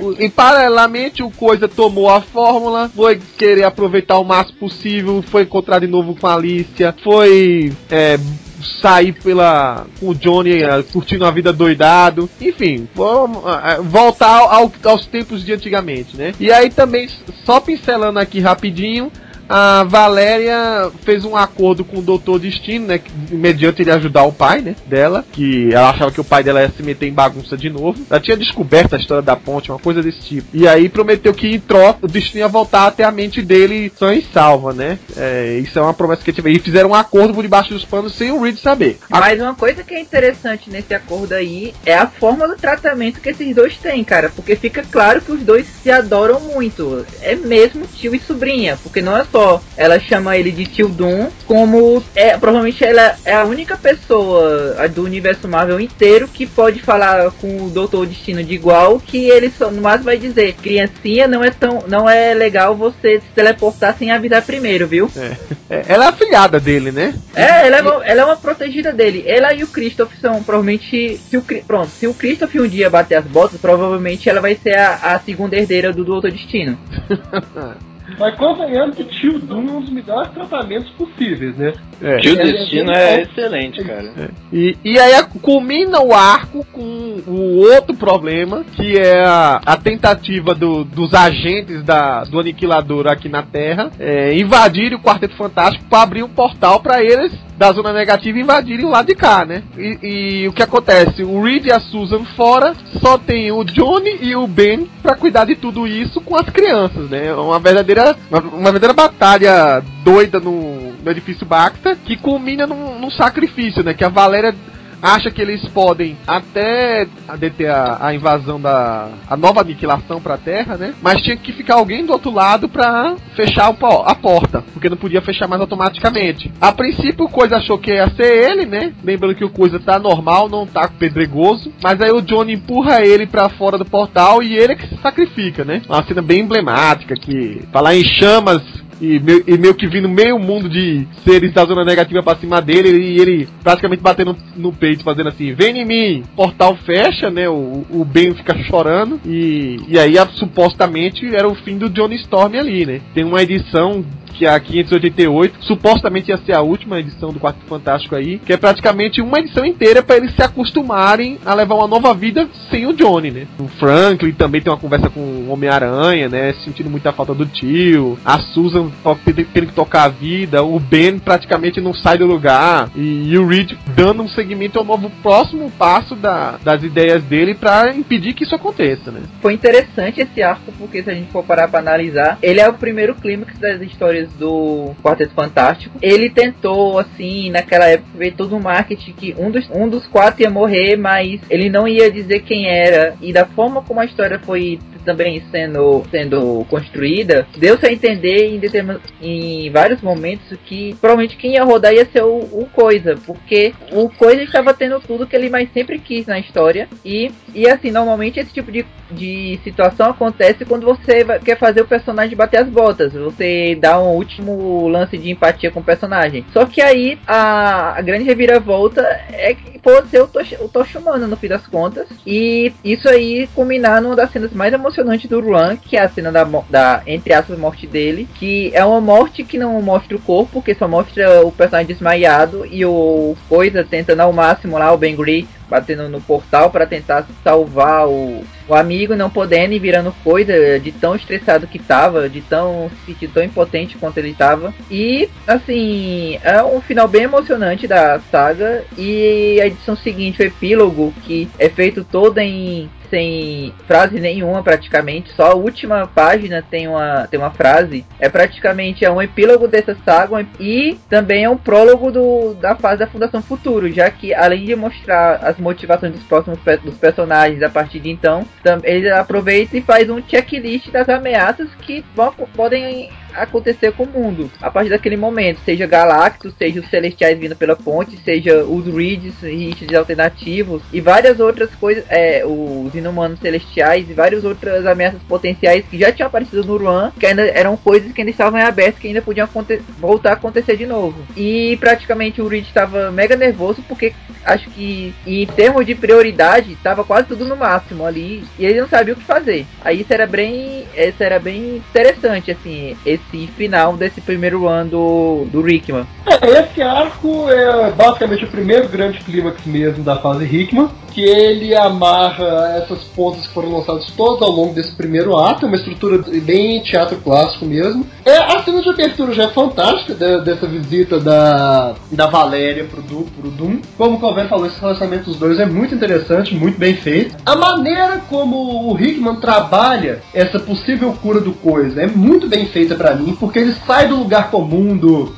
é, não vamos conseguir reverter essa situação. O Reed é fiel ao que ele fala de uma geração tem que saber dar um lugar para a próxima. E ele entrega algo que ele sempre fracassou para a próxima geração tentar resolver e eles conseguem. E isso também vai culminar em uma história fechada muito legal daqui para frente sobre como como coisa vive esse único dia de, de liberdade. E esse plot do, dos agentes do Aniquilador da Terra, que também foi um conceito meio Morrison, essa seita da aniquilação e tudo mais, é, as frases desconexas e tudo, basicamente um culto apocalíptico que é o Hickman novamente trazendo um clichê do, de ficção científica e revertendo isso aí, trabalhando de uma maneira interessante. Acaba sendo meio quase uma uma, uma Invasion of the Body Snatcher, só que com insetos nos corpos das pessoas. É uma coisa bem grotesca quando você para pra pensar. E é o plot que a gente menos imaginava que ia render alguma coisa, já que supostamente o, o clímax épico da, da saga da, da fase ia ser a Batalha das Quatro Cidades.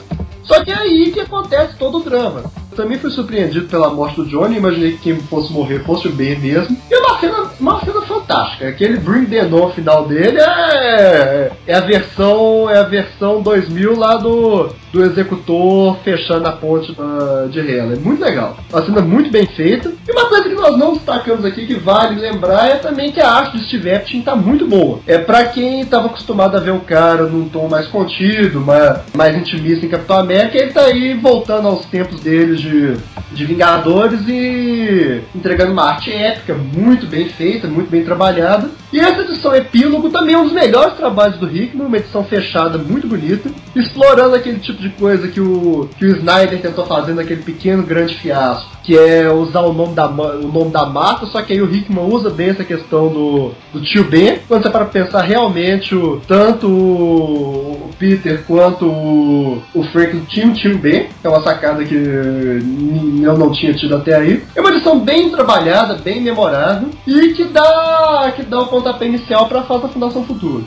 É engraçado como o, o Hickman, nos, nos, momentos de maior tensão do quarteto, né, do run dele, ele pega e separa os membros, né? Normalmente, a gente depois, mais pra frente também, vai também, os membros estão atuando separado também, né? Cada um num ponto do, do colapso. A mesma coisa aqui, né? Primeiro que assim, é a forma que ele trabalha, né? O, o, essa questão da, da cura do Ben Green é uma, uma sacada genial mesmo. As crianças partiram num, numa coisa um pouco mais é, simples mesmo, partiram já de, um, de uma base um pouco melhor do que o, o Richards tinha, né? Que o Richards queria a cura total, né? Mas na verdade ele nunca parou para pensar que a cura total não seria possível, até mesmo porque o quarteto inteiro tinha sido afetado por isso. Então a sacada das crianças foi, foi, foi bem legal, a despeito de que não, é, não seria a primeira vez que o Ben, o ben Green consegue é, reverter a forma humana, né? Já teve outras, outras situações, mas enfim. Também assim, foi legal esse, vamos dizer assim, esse dia, né? O dia do que ele teve, né? Pô, a lixa, poder ir lá no jogo de beisebol tal, enfim. Acho que acho que foi essa melhor, melhor, uma das melhores partes desse arco. Juntamente com a. Com, vamos dizer assim, com a morte né, do, do Johnny Storm. Aliás, assim, eu, tô, eu acabei lendo essa história depois, né? Da, vamos dizer assim, de todos, toda, essa, toda a divulgação da morte né, do Tocha Humana tal. Então, não, mesmo assim, é, não tira o, o, impacto da coisa, né? Uma, é um momento bem, bem bacana mesmo, né? Um negócio bem, bem legal essa, essa morte dele, a volta do trazendo de volta, né, o Aniquilador que estava sumido desde a, o final da, da aniquilação, né, que estava propondo né, uma nova onda de aniquilação no, no, na, é, no mundo, né. Ele meio que marca a primeira fase, né, o fim da primeira fase do, do run do, do, Rick, do Rickman, né. É, e aí ele arrisca, chuta o balde, acho que pela primeira vez, e dá fim ao Quarteto Fantástico. A gente viu já mudanças na formação, por aí vai, mas uma descontinuidade da revista, essa aparentemente que eu lembro é a primeira vez, desde que foi criada. E aí o que tomou lugar é a Fundação Futuro, né? É, eles não, o Reed não queria usar o nome Quarteto Fantástico com a ausência do Johnny Storm, né? Acho que o, o grupo todo não queria isso. É até curioso que o desejo do Johnny, se acontecesse qualquer coisa com ele, é que o Homem-Aranha tomasse tomasse o lugar dele. E o Reed chama o Peter, né? Até se admira um pouco. Acho que a Valéria se admira um pouco, alguém se admira um pouco que o Peter até tem um, um quê de cientista, assim, né? Acho que é o Bentley, né? Não, não, é. não, são os toperoides. Ah, ah os toperoides. Porque tem uma cena em que eles estão discutindo o, o que fazer com um determinado personagem que tava com um pro, grande problema. Aí todos os gênios discutindo, aí o Peter pega e, e comenta a opinião dele. Aí os toperoides comentam entre si. Ah, aparentemente ele também tem um pouco de inteligência. Eu não imaginaria imaginaria com essa. Não imaginaria com essa máscara tão imbecil. É. Só que ao mesmo tempo que ele acaba entrando no grupo, você vê que ele não é um substituto. E isso fica bem claro da maneira que o, o Franklin, que adorava ele como super-herói, diz: Olha, esse lugar aqui não é seu, esse lugar, quem sentava aqui é o, é o tio John. Então aí o Peter se levanta e vai sentar outro lugar. E o lugar, sei lá, fica vazio. Você vê que assim, a, a ausência do John Storm, mesmo não estando ali, é uma coisa que vai marcar o grupo no decorrer de toda essa nova fase quando o título se chama FF apenas, é, até fazendo uma alusão ao nome é, Fantastic Four, mas na verdade sendo Fundação Futuro. E há uma mudança completa dos uniformes, né? O, até o Homem-Aranha ganha esse uniforme. Eu sei que repercute um pouco na revista mensal dele, né? Que é um uniforme que tem aqui é, a, a Susan diz que é a terceira geração de moléculas instáveis, então ela pode até se modificar na roupa que o cara quer, né? Se quiser usar o uniforme clássico, Homem-Aranha usa, se quiser voltar a esse, ele usa. E as histórias que seguem é, tomam um novo rumo, assim, mas ao mesmo tempo pegando elementos que já tinham sido deixados, né? Na, logo na primeira edição, a gente vê a volta do Mago, né? Ele é resgatado pelos homens da Ima, e você vê que isso aí Eu acho que é o comecinho do Rickman querendo tornar a IMA algo mais do que um, apenas um grupo genérico de vilões, né? Ser realmente um grupo de cientistas e que vai desenvolver mais pra frente, como a gente vê na ilha IMA e todo o que, o que rola mais pro final dessa fase aqui. Toma de novo a história do Victor Vundum. É, vale relembrar que ele tá com a mente completamente debilitada. É uma coisa até curiosa porque o Hickman aproveita uma fase muito ruim do Guerra dos Hulks, né? Em que o,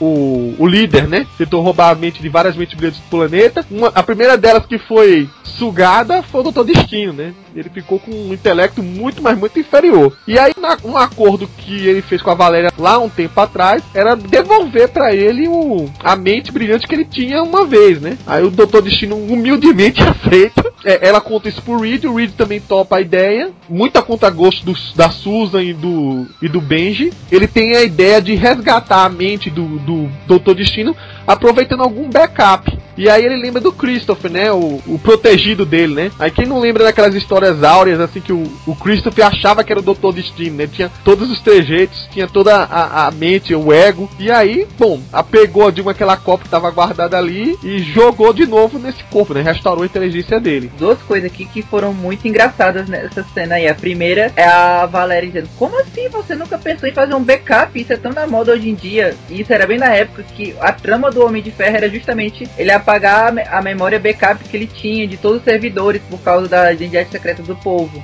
e a outra é porque para mostrar como o Doutor Destino tá tão, entre aspas, burro, a Valéria passa duas páginas que o Destino precisa de um backup. Sabe o que é um backup? Aí ele, sim, backup. Vou explicar o que é um backup. Você não tá entendendo. Criança, criança, você está testando a paciência de destino. E ele fica lá pensando em nada. Aí chegou uma hora que ela perde a paciência. Um backup, sabe? Backup. Ele, Christopher. E não para só no destino, né? Você vê que o Reed, seguindo as, as instruções de, da Valéria, re, resolve reunir um conselho de vilões pra um, colocar uma ideia no ar. A ideia era planos para de, deter o próprio Reed Richards. Como assim deter o próprio Reed Richards? E aí a gente tem uma história mais adiante que a gente descobre que a Valéria não só teve acesso à ponte, não só viu a destruição do conselho, como também ela deixou escapar quatro Reed Richards daquele conselho. E eles praticamente foi que bagunçaram um tanto dessas cidades celestiais, né? praticamente cada um deles foi lá se meter. Um foi fazer um acordo com o Topeira, um outro foi fazer acordo com aquele grupo de religiosos ligados à, à zona negativa, né, ligados ao aniquilador. O outro foi se juntar com seres perdidos da antiga Atlântida, né? E, e um outro que acabou morrendo, né, porque não, o acordo não foi feito, foi tentar convencer os outros, as outros alienígenas, né, aquelas quatro outras raças, a ajudar ele. Só que aí uma das raças lá tinha um telepata no meio, disse que ele era um mentiroso, que estava enganando eles, e ele foi morto, né? Basicamente o que esses Reeds queriam era sobreviver, né? Eles estavam tentando criar uma arma e usando vários artifícios para isso, para deter os celestiais quando eles chegassem ali para destruir ele, né? Destruir não só ele, como também o Reed Richards da, da meio meia, né? E isso aí é o, o comecinho da, da fase da Fundação Futuro, né? Essa parte inicial assim culmina com a chegada, né? Com a grande volta do do Raio Negro, né? Que aí explica como é que o Raio Negro sobreviveu àquela guerra, guerra dos reis, como é que foi trazido de volta e, e ele chega meio que soberano, assumindo as suas cinco rainhas, né? E a Medusa, ok, né? Beleza. Segundo ato do Hickman, para mim, consegue ser ainda melhor do que o primeiro. Porque você vê que é claramente aqui que ele queria chegar, eram esses pontos que ele gostaria de trabalhar desde o começo, e ele estava lá preparando o terreno desde do Dark Reign e Fantastic Four para chegar aqui. A primeira coisa que eu destaco é que o relacionamento dos personagens da Fundação Futura é, é delicioso, é sensacional. É, ele dá uma voz própria a cada, a cada membro do elenco. O elenco infantil é genial. Eu gosto como ele coloca o, o Alex Power como uma espécie de sucessor do Reed. Ele faz, ele, ele reflete bem a relação de um Christoph é Reed e Alex Power. Ele acaba virando um pupilo do Reed. Os toperóides são sensacionais, eu gosto demais. O, B, o B23, que é o. ele tá no coração desse debate, que o Hickman também, né, que é um, um muito, muito rico em temas. É mais um que ele coloca aí, é o velho debate tão caro aos americanos de natureza versus criação, que é o que o, o Hit quer provar com ele. Os irmãos Richards também, eu, outro personagem que eu gosto bastante de ter resgatado foi o Homem-Dragão, que tá muito legal nessa, frase, nessa fase como pacifista. E esse conselho de vilões é outra bela sacada. Ele também tá refletindo o conselho de Reed, mas é um pulo do gato genial que o Hit tem aí. Pra caçar o Reed, nada melhor do que os maiores inimigos dele. E a introdução do, do Doom nesse meio é, foi a cereja do bolo. Porque é bem esse tema de família mesmo. Mesmo sem o Johnny, mesmo sendo uma família quebrada, os Richards continuam sendo uma família estendida. E mal, mal, o Doom é membro dessa família. É igual uma crítica que eu li de algum comentarista americano da época que essas histórias estavam saindo, que o Doom é como se fosse aquele tio bizarro, pouco excêntrico e pouco coerente da família, mas ainda assim é o membro da família. Mesmo que ele já tenha tentado matar, mandado as crianças pro inferno, beleza, pai e tal. Outro ponto que vai destacar nisso aí é o que o Coveiro falou, é, dele estar tá posicionando a IMA como uma ameaça mais séria, ao invés de serem só os, os Red Suits do, dos vilões, tá lá só para compor espaço como, como Minions e etc. E em paralelo a gente tem também essa evolução do conceito dos Reeds, que aí ele, ele foca num, num número menor de personagens eles acabam virando aquilo que eles sempre temeram, né? De ser os exilados, de ser os sujeitos sem terra, sem nada. E eles vão pouco a pouco construindo as bases. É, é bom a gente ver como que o. O Hickman, ele antes de ser roteirista de Billy, era designer. Então ele tem essa. E assim, você vê pelo, pelos designs altamente elaborados, os mind maps dele, que ele é um sujeito que tem uma, uma mente muito, muito linear, muito exata. O, esse, esse trabalho dele é estruturado bem como, como organograma mesmo um evento desencadeia no outro, tem suas ramificações que estão perfeitamente ligadas no anteriores, é uma coisa muito bem pensada, muito bem planejada. Esse conceito de hits vai construindo um maquinário que precisa de elementos previamente apresentados em cada uma das quatro cidades, é, é uma coisa muito orgânica, muito natural, que vai desembocando perfeitamente no, no próximo arco, nós vamos discutir mais pra frente, que é o grande clímax dessa fase do Hickman. Por fim, esse retorno do Raio Negro, eu confesso que quando, quando anunciaram isso é, nos Estados Unidos, eu fiquei razoavelmente receoso, porque eu gostei bastante do fim de, de War of Kings, e a, a morte do Raio Negro tinha sido muito boa, só que o Hickman dá um twist muito bom no personagem. Antes da gente ter essa febre no Bandos e tudo, ele leva conceitos inumanos à enésima potência. Porque quando o, o Raio Negro assume esse papel da, da anomalia universal e de ser o, o, rei dos inumanos universais, isso aí ele realoca no tabuleiro o personagem de uma forma bem pensada. Porque quando você para pra raciocinar, realmente não faz sentido os Cris terem experimentado só no, nos homens, os homens da caverna terráqueos. E ele expande muito bem esse conceito. Ele reintroduz um elenco de apoio que é muito legal, que é a, é a família humana, que especialmente o Ronan e a Cristal, que eu gosto bastante do trabalho que ele faz com eles. E aí ele adiciona mais camadas, ele traz mais um líder para esse meio, porque quando você para pra pensar, de novo, o Hickman também tem um apreço muito grande por essa temática de líderes, de guias e tudo. Você tem vários guias nessa fase. Você tem o Hit liderando a Fundação Futuro, você tem o Doom liderando o Conselho dos Vilões, você tem os exilados do Conselho dos Hits, você tem os líderes da, das quatro cidades. E agora você tem o Raio Negro, que é mais um rei. Então tudo isso se amarra nessa temática também de responsabilidades, de, é, de liderança. Conceito da Fundação Futuro é um negócio que, que eu gostei bastante, né? Desde o momento que ele foi é, apresentado e tal. E, e, até de certa forma sinto falta um pouco desse, desse, vamos dizer assim, do tratamento que, que poderia ter a revista hoje, né? Essa, aliás, acho que seria uma, um negócio bem interessante até para transpor para outras mídias, né? A Fundação Futuro seria um negócio bem bacana de você ver um seriado ou um, um filme mesmo, né? E essas 11 primeiras edições, né? Que ele coloca o Aranha, traz o Doutor Destino também, que é aquele, como o Bacanense falou, é o tiozão, tiozão problemático, né, da família, né, porque de certa forma ele faz parte da família mesmo. Essa articulação dos reads é, nas quatro cidades para obter os elementos para poder é, acabar com os celestiais e de certa forma isso ia, ia, acabar com o planeta por tabela, né, e, e por fim, né, a volta, né, do do Raio Negro, né, que estava dado como morto, né, desde a do final de Guerra dos Seis, mas de certa forma já era algo um tanto previsível, né, se você pensar que os próprios arenas inumanos do universo estavam falando já do retorno do rei, né? Estavam na Terra aguardando, né, o retorno do rei, né? O engraçado é da volta do Raio Negro é que ele meio que volta, né? Ele tinha ele ele que era meio que o novo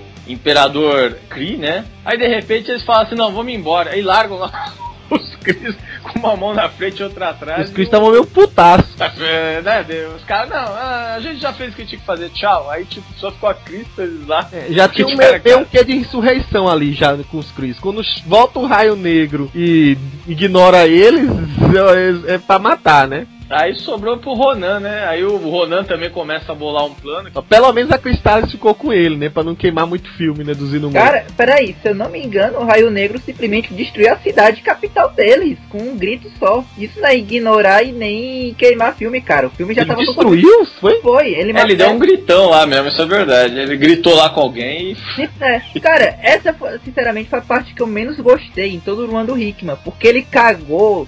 Aí eu olhei assim pro Ruan do, do, da dupla DNA no Cosmo Marvel, eu vou cagar isso aqui. Porque toda aquela construção dos inumanos com os Kree, aí a volta do, do Raio Negro é aquela volta mais randômica possível, que tipo, ó, oh, agora o Dente achou ele, enfim. Aí o, o cara teletransporta ele lá de fora da fenda e finalmente achou. Tinha toda uma subtrama, o que, é que tinha acontecido com ele. E aí não, ele tava só no canto que ninguém tinha achado ainda. Tava lá delirando e tinha descoberto das esposas que ele não sabia que tinha. Aí ele já chega, gente, mudei de ideia, não, quer, não gosto mais de vocês. Dá um grito, mata metade da cidade, coloca o óculos escuro do Thund é, Thundal Fallout e vai embora lá para resolver as histórias.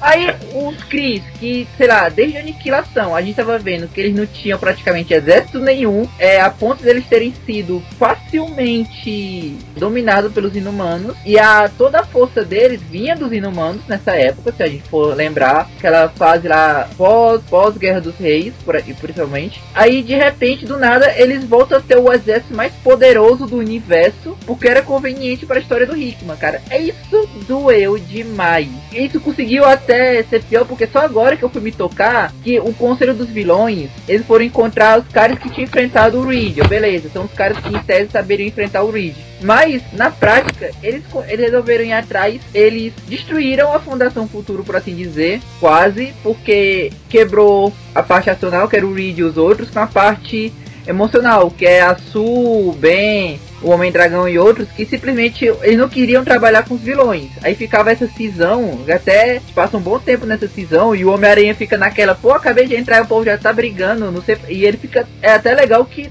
você nota que o Peter tá um peixe fora d'água. E tudo isso para contratar os caras que eram mais especializados em perder para o Reed Richards. Porque eles tentaram durante quatro décadas e só perderam. Todos, sempre.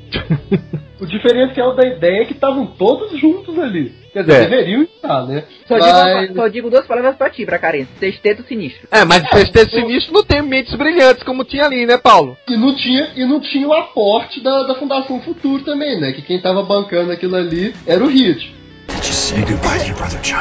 Bom, a gente pode dizer que o ápice, a culminação de todas as ideias do Hickman, acontece a partir de agora. A revista do Quarteto Fantástico, se fosse contar, junto com as edições da Fundação Futuro, né, já que ela tinha terminado a 588, até a número 11 ia dar 599, aí eles voltaram ao título do Quarteto Fantástico número 600, uma edição mais que especial, né? O detalhe é que isso aí seria a culminação, digamos assim, de todo esse problema que estava surgindo com os reads malignos malignos, vamos chamar eles assim a partir de agora, né? Estavam armando to toda a confusão, se, se uniram ao aniquilador para abrir o portal, para deixar que ocorresse a invasão. Todo esse plot é trabalhado para isso. Quando chega na edição 600, a gente toma um susto porque ela traz justamente a ressurreição, entre aspas, né? Do Tocha Humana praticamente um ano depois de ter morrido, né? Normal na Marvel, como sempre. E aí é explicado que na verdade não sobreviveu, mas ele foi morto e ressuscitado várias vezes pelo aniquilador, que naquele mundo lá era praticamente um imperador romano, vazia torneios de gladiadores e por aí vai. Só que, ao mesmo tempo, ele controlar outros refugiados que seria tipo uma versão da guarda imperial Xia, só que dos inumanos. Eles chamavam os caras de. Era guarda o quê? Brigada ligeira. E essa brigada aí tinha tanto gente que era quimeliano, como Alpha Centauri e por aí vai. É um grupo especial que ele iam fazer o impossível, eles, eles iam se testar. E o teste deles ali, quando chegou na Terra, foi justamente enfrentar o maior desafio deles e foram jogados na zona negativa, onde também estava o Tocha Humana. Eles, junto com o Tocha Humana, que fizeram uma verdadeira insurreição para que no momento que o portal fosse aberto, antes do Aniquilador passar, eles conseguirem derrotar as forças do Aniquilador, é, dominar o Aniquilador e aí reverter o jogo, né? Ao mesmo tempo, tava rolando toda uma confusão também dos Chris, que nada satisfeitos com, com Raio Negro deixando as funções, né? Também foram querer invadir a Terra, querer eliminar não só o mau projeto deles dos inumanos terráqueos, como também as versões inumanas. Eu não consigo chamar um Kimeliano de inumano, né? Porque inumano é, é o que não é humano, mas enfim. a versão deles dos Quimelianos, a versão deles dos, dos espectros, enfim, eles queriam de detonar os projetos dele, né? Aquilo que não deveria nunca ter acontecido, né? E isso aí tudo combina pra vinda dos Celestiais. E um grande plano está sendo montado aí, né? Essa arco é imenso. Ele praticamente se divide entre a revista do Quarteto Fantástico que volta, da 600 até a 604, e da Fundação Futuro, da 12 até a 14. Melhor que eu para resumir isso aí, num modo Paulo Arthur, eu vou passar a bola para ele, porque ele pode explicar melhor o que aconteceu. Fala, Paulo. Resumindo rápido, o que aconteceu com Tocha Humana lá na zona negativa é Planeta Hulk do Tocha Humana na zona negativa. Pronto. Ainda bem que eu expliquei antes, que aí o pessoal entendeu. é, aí tá acontecendo todo. Tudo está acontecendo ao mesmo tempo. Os Chris do nada tiraram da cartola mágica essa invasão alienígena overpower e estão atacando a Terra durante a guerra dos, das quatro cidades. E tava lá quando o Peter era o herói que tinha ficado para tentar impedir que abrisse uma portadora negativa. Quando ele abre, ele leva um susto porque ele encontra o, o Humana abrindo o portal e segurando na coleira o aniquilador cachorrinho. Vocês têm que ter em mente que esse aniquilador ele ainda também era uma criança barra adolescente, já que era o aniquilador que nasceu no final da, da saga Aniquilação. É, e ele o Paulo era... não tá exagerando não dessa vez, tá? É cachorrinho mesmo. Não, tem muitos cachorrinhos nessa história. Enquanto isso, lá na Fundação Futuro, tá, eles estão lá no Castelo Doutor Destino para tentar abrir o, um, o portal que vai levar pro, lá pra cidadela do, dos Reeds, que eles tinham que pegar alguma coisa lá que era para segurar aquele mundo, ou segurar os Celestiais por 17 minutos. Que todo o plano do, da Valéria e do Franklin do futuro é que eles precisavam ganhar 17 minutos para resolver isso. Pra salvar o todo o universo é, dependia que naquele portal fosse segurado por 17 minutos. Só que enquanto isso, o Franklin do futuro estava com uma amiga invisível do Franklin do passado, ensinando o poder dele pro cara. Tava lá direto ensinando como é que o Franklin tinha que manipular o poder dele, porque o Franklin não sabia de nada. Aí o Franklin, é porque era aquele negócio, você tem um adolescente com poderes de dominar, é, de alterar a realidade e tem um amigo invisível. De novo, o amigo invisível está ensinando ele a usar o poder. De novo. Todo mundo entendeu, Paulo, massacre. Pois é. E ele estava de novo dizendo: não conte para ninguém sobre mim. E o Frank doido pra contar pra todo mundo. Aí, quando isso tá acontecendo, aí volta lá pra história. E duas coisas que tem que ser contadas é que a inteligência suprema voltou. E dessa vez, em vez de ser a fusão de todas as os mega inteligências dos Chris, era a fusão do cérebro de dois dos Reeds malignos. Que se tornou a, inteligência suprema. E automaticamente é, já ligou o modo evil no total. Vamos detonar todo mundo. E expulsou o Ronan e a Cristales lá pra lua. Porque eles não queriam matar, destruir a Terra. Aí só ficou eles dois separados. Aí é, nisso... Vale lembrar que os, os Reeds estavam achando que iam se dar bem, né? Que eles iam ter mais novos aliados e eles é que foram traídos dessa vez, né? Mas o, o Ronan fez, fez aquela cara de que merda que foi que eu fiz. Enquanto, enquanto isso também, na a Fantastic Four 600, tem que ter em mente que ela teve 100 páginas e não era aquelas 100 páginas de, de historinhas engraçadinhas paralelas ou piadas com Stan Lee. Não, eram 100 páginas de enredo que era importante para a história. Tudo Exato. paralelo acontecendo acontecendo. É, a, além dessa história principal, teve explicando como o Johnny sobreviveu, uma, uma, história curta, mas teve com um dos Reeds malignos, né? É, aí teve é. uma também a história lá que o Galactus chama o Reed e a Sul pra tomar chá no lado azul da lua o Galactus conta que na verdade ele tava só de faz de conta o tempo todo, ele não queria de, de, é, destruir a Terra, porque e também era pro Galactus chamar ele caso alguém quisesse destruir a Terra, porque era o, onde ele gostava de tomar chá escondido. Na verdade é porque era uma história lá do, do run do Mac Fraction sobre uma semente. A semente do Galactus. né? É, semente asgardiana que tava lá.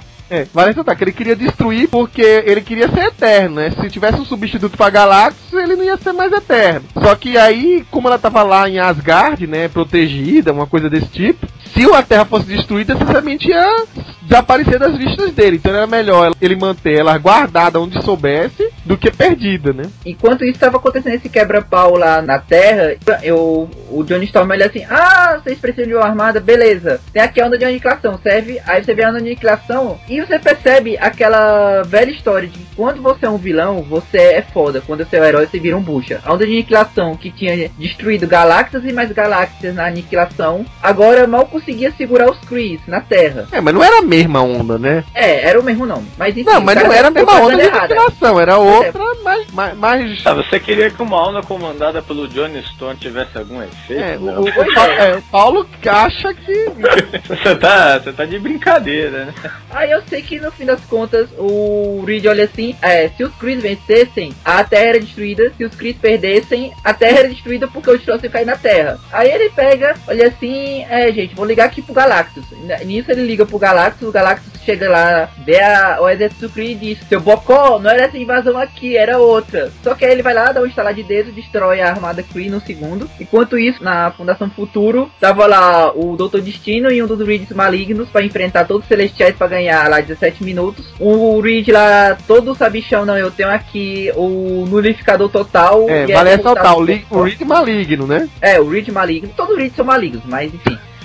Aí o, a Valéria simplesmente chega pro Doutor Destino e passa o maior é, mind game do universo com o cara. Porque o Doutor Destino se toca que ela estava manipulando emocionalmente ele. Você é meu herói, Doutor Destino, você consegue, tio Doom. Aí o cara, você está me manipulando pra isso. Mas tudo bem, eu vou ser manipulado só dessa vez porque eu te respeito. E, e meu ego é grande pra dizer que eu não consigo, né? Exatamente. Ela usou o ego dele contra ele, e por causa do ego dele, ele não podia aceitar que ela estava usando o ego dele contra ele. Exatamente. Aí ele foi lá e lutou os 17 minutos, porque ele é foda contra três é, O, celestiais. o Paulo, dessa hora, ele desmaiou lendo essa edição. Pra segurar três celestiais, que o Rick desmaiaria só de ver. É, mas o Reed maligno morreu, né? Pois é, desmaiou e morreu. O cara tinha um unificador total e morreu. O Doutor Destino, sem nada, venceu. E, Venceu e não. sobreviveu. Sobreviveu, não exagera. Não, o objetivo dele era segurar por 17 minutos. Ele 27. conseguiu. É, ele conseguiu. O importante é isso. O objetivo nem sempre a vitória é você vencer o adversário. Às vezes é só Tá segurar bom, o Paulo, a gente adversário. entendeu. Aí, nisso, os celestiais vão lá e invadem a Terra. Aí o Galactus diz: Não, era essa galera que ia enfrentar. Agora a gente vai brincar de Terra X. Aí nisso, o é, Galactus vs Celestiais. O Galactus vai lá, derrota o Celestial. Aí os Celestiais olham assim: Hora de brincar de Power Rangers com Dragon Ball Z. Eles começam fusão que viram um Super Ultra Celestial Overpower 3 em 1. Mais uma vez, o Paulo não está ge- exagerando, tá, ouvinte? É isso mesmo. Vai lá e o cara vai enfrentar o Galactus nessa, e o Galactus dessa vez não tem chance contra esse Ultra Super Hiper Celestial e derrota o cara. Aí quando todo mundo pensa que vai, que a, é, deu merda, acabou, aí o Franklin do futuro chega pro Franklin do passado, ei, agora é hora de você brincar. E ele pede lá pro Franklin juntar todo o poder dele e prestar pra ele. Aí é uma coisa maluca que é o Franklin do passado dando seu poder pro Franklin do futuro, fazer uma fusão de poderes de Franklin, e a primeira coisa que o cara faz é a mim meu Galactus, meu Arauto Galactus, e ressuscita o, o Galactus Essa, essa cena foi pau. Foi muito boa. Como o Arauto cachorrinho do, do Franklin. É, Aí pode eu- parecer ridículo, tá, gente? Mas uma puta edição, uma puta história isso aí. E eu Inclusive faz, faz referência à própria Terra X, né? Como o Paulo lembrou aí. Exatamente. é. Aham. E o Galactus enfrentando lá o Ultra Mega Celestial na porrada mesmo pra derrotar os caras. E vence. Só que o resultado disso é que o Franklin do passado de novo fica sem poderes, hein, aparentemente. Aí termina mostrando que a Valéria de novo tinha ajudado o Destino, porque ela tinha explicado qual era o esquema pra ele sobreviver lá à porradaria. Aí ele E por que sobrevive. aos 27 minutos? Era um cálculo que, ele, que, o, que o Nathaniel, o Franklin e a Valéria fizeram que era para janelas, né? Se não houvesse essa janela, é, essa, essa janela, aliás, como todo, vamos dizer assim, como o próprio Bacarense falou, todo o arco do o Hickman é bem matemático mesmo nessas coisas. Se não ocorrer tal coisa, essa coisa não acontece. Então os 27 minutos seguiam mais ou menos essa lógica. Porque é mais ou menos assim. Precisava que o Galactus já estivesse lá, que o Galactus já tivesse destruído a armada Kree e outras situações, porque tanto Fundação Futuro quanto Quarteto eram paralelos. Então precisava que tudo que aconteceu em Quarteto acontecesse para que os Celestiais só chegassem depois, porque senão não ia dar tempo. Eu acho que também tinha um negócio que tava lá o Franklin concentrando o poder dele e também precisava segurar esse tempo pro Franklin conseguir terminar aquela magia de entregar o poder para a versão futura. Ou seja, era para sincronizar tudo mesmo a história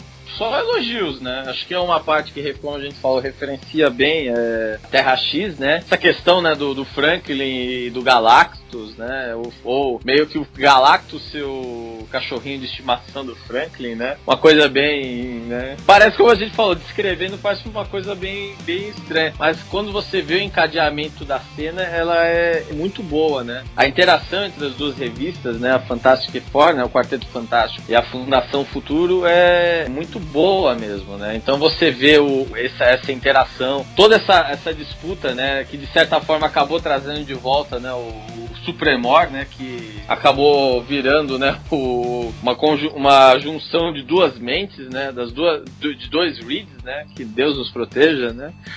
E... Olha, Paulo, vai você engasgar. Quando antes era a mente de vários Cris, só precisa de do, mente de dois reads para fazer um Supremor ainda mais foda. Mais foda não, o cara foi idiota de querer inventar, é, invadir um único planeta que nunca é derrotado na história da Marvel. Ó, o Paulo descrevendo, vou roubar até o, o momento dele no podcast. Porque o Paulo descreve que nem um episódio de Dragon Ball Z. Roubei agora o Paulo. Mas, eu, diria, assim eu, é eu, eu, diria que Dragon Ball Z é um pouco mais ordenado.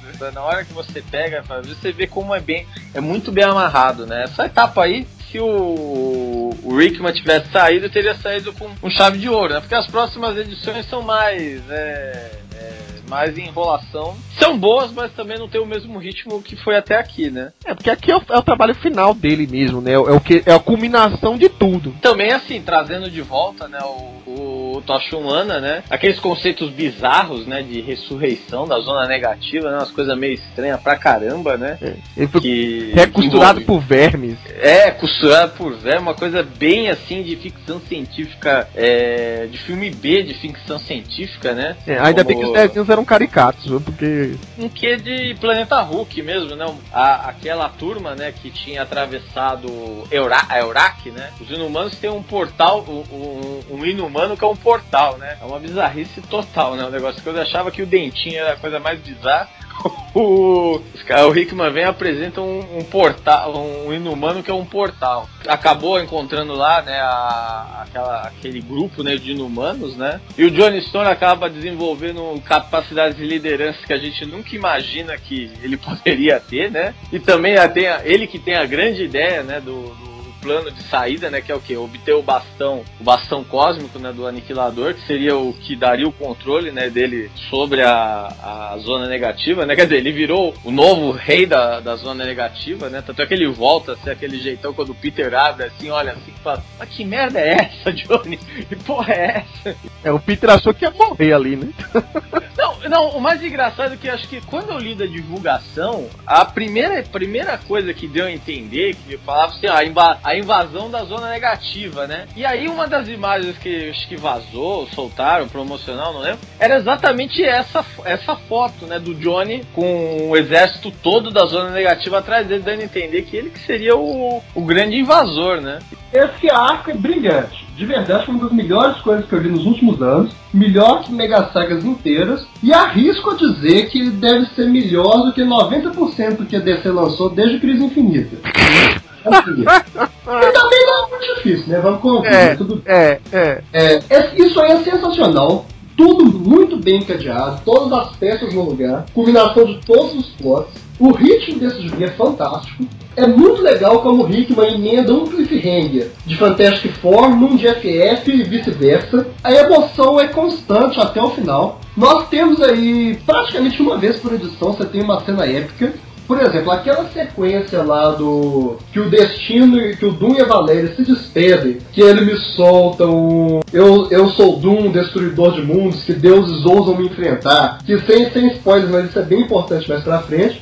É, ba- basicamente aqui no Brasil já não é mais nem spoiler, né? Ah, já não é mais não? Tem que pôr. É, praticamente o que tá ali na edição desse mês de Vingadores já tem um link aí pra se fazer, né? É, porque a questão de, de, de Rabun Alal é o grande destruidor, o Doom solta aí que ele é o grande destruidor, e é verdade, assim, na época ele ainda não era, mas você vê que o Hickman já plantou essa questão aí, essa semente nesse pontinho, e é um negócio que renderia mais pra frente. É, vale, vale lembrar que essa trama toda de, de New Avengers, Avengers e especialmente Guerra Secreta seria uma coisa que ele gostaria de fazer no quarteto ainda. Só que aí é, a Avengers vs X-Men atropelou, pai e tal, e aí foi um plot que ele levou pra Vingadores. Então ele já planta esse negócio aí. Mas aí desemboca pra mim no momento que é ainda melhor. Que é quando a, pro- o começo da próxima edição, quando o Doom tá sozinho pra enfrentar os Celestiais, e aí ele para e reflete com ele mesmo. Ele é um homem tolo e arrogante que provavelmente naquele dia ia ser o dia que ele ia pagar um preço alto demais por isso. Aí o Celestial manda ele se mover, que ele tá incomodando. Aí ele fica puto, volta a ser o Doom de sempre e fala, mas eu sou Doom. É, eu, vou, eu vou permanecer sem me mexer.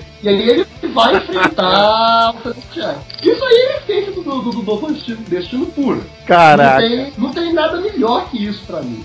Não tem Reed que seja melhor que isso.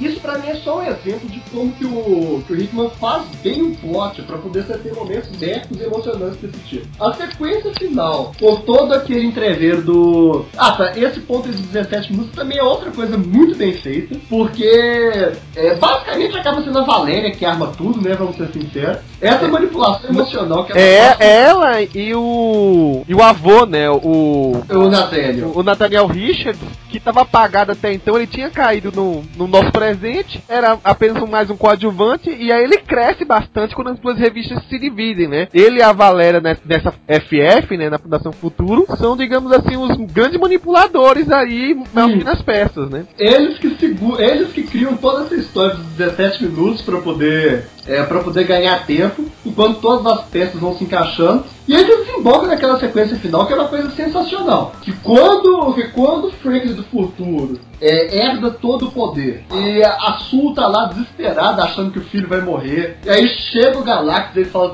é, vem a mim, meu Galactus, aquilo ali é brilhante, de verdade. É difícil você ver um clímax mais emocionante que aquela sequência. E assim, tem, tem pequenos momentos que o Hickman coloca é, que a gente pensa que você tá vendo o payoff na hora, mas você vai ver mais pra frente. Enfim, esse Forever é uma coisa sensacional, de verdade. É um arco, e quando você para pra pensar, o que que o Hickman tá fazendo aí? Ele tá trabalhando em duas frentes. Ele tá tanto elevando o quarteto a uma potência que ele deveria ter alcançado, mas aí, mas assim, por falta de visão, restrição editorial e tudo. É, de, de ser uma de ser uma equipe que trabalha com ameaças científicas colossais, que quer realmente mudar uma coisa de fato. Quanto ao mesmo tempo, ele está fazendo uma grande homenagem à maior fase de um gibi da Marvel, que é o, o quarteto do Stan Lee e do Jack Kirby, já que todos os elementos que ele está trabalhando foram apresentados lá naquela fase. Ele coloca todas as peças no tabuleiro que o Lee e o Kirby criaram. É exatamente o que eu ia falar. Ele consegue pegar todos os grandes vilões clássicos, todos esses. Tudo que já foi feito e não faz aquela, aquele besterol tipo assim. Feito o que aconteceu no casamento do Reed da Sul. Que ah, todos os vilões estão unidos para deter e aí dão errados. A- tipo, aparecendo à toa, aparecendo desperdiçado. Eles estão aparecendo com, com peças, como funções, tudo concatenado e muito bem feito, cara. É, é uma coisa louvável. É, é, é brilhante. Quando você para pra pensar, quando você lê o run todo de uma vez como uma grande história, que você consegue perceber essas linhas de ação dos plots e tudo, você vê que o cara realmente tinha, tinha um plano sensacional pra fazer isso. E esse Forever, de verdade, eu volto a falar que é um, é um clímax como poucas vezes eu vi lendo de viu? É um arco de, de primeira linha. It's clobbering time. É, logo em seguida, após a conclusão de tudo, né, a gente vê rápidas consequências, né, na- nas primeiras edições até do da Fundação Futuro. Por exemplo, o Doutor Destino ele sobrevive, né, só que ele sobrevive preso naquela realidade, naquele mundo que quebrado, né, que ele conseguiu deter o- os Celestiais, né, eles foram embora dali e ele encontrou todos os outros destinos sequelados, né? E meio que adorando ele, né? Dum, dum, dum, dum. Mas pra frente a gente vê que ele vai ser resgatado, né? E aí, o que segue depois dessa edição, logo depois dessa, a partir das 605 do Quarto do Fantástico e a partir da 15 da Fundação Futuro, é uma série de epílogos, de situações que ora são homenagem, ora são só apenas histórias divertidas, ora são peças sutis que estão sendo mexidas, que a gente acha que não tem nada a ver, mas que vão ser mais trabalhadas mais pra frente na, nas próprias histórias dos Vingadores, Novos Vingadores do Hickman. Enfim, a gente vê, por exemplo, uma relação muito mais firme entre o Pantera Negra e o Reed Richards sendo trabalhada aqui. O Pantera não só deixando a posição de rei para sua irmã, mas assumindo agora como o rei da, dos Panteras mortos. E até tem uma coisa meio que é de fantasma, né? Que supostamente ele teria o poder de todos os seus ancestrais ao, ao lado dele, por aí vai. A gente vê o. A, depois de uma, uma história mais divertida do Peter e do, e do Tocha Humana dividindo um apartamento, tem uma outra que é o Tocha fazendo uma eleição, tentando, fazer, tentando ser mais democrático, né? E fazendo uma eleição lá na zona negativa para mostrar que ele era realmente o melhor líder, né? Só que ele acaba perdendo, né? E, e quando toma vários outros candidatos, uma coisa fora da cela, todo mundo quis votar no aniquilador de novo. Por quê? Porque era a consciência daquele povo, era um povo de conquista. Então nenhum líder era melhor do que o próprio aniquilador. Então, de alguma maneira, consegue libertar o aniquilador, dar um fim definitivo na relação do Ronan com a Cristales, né? Que ia ficar uma coisa muito aberta. Em algum momento tinha que separar. E aí se separou aí. Traz uma outra personagem pra a molecada poder trabalhar melhor, que é aquela Onome, né? Dá um fim definitivo também, ou aparentemente parece ser definitivo,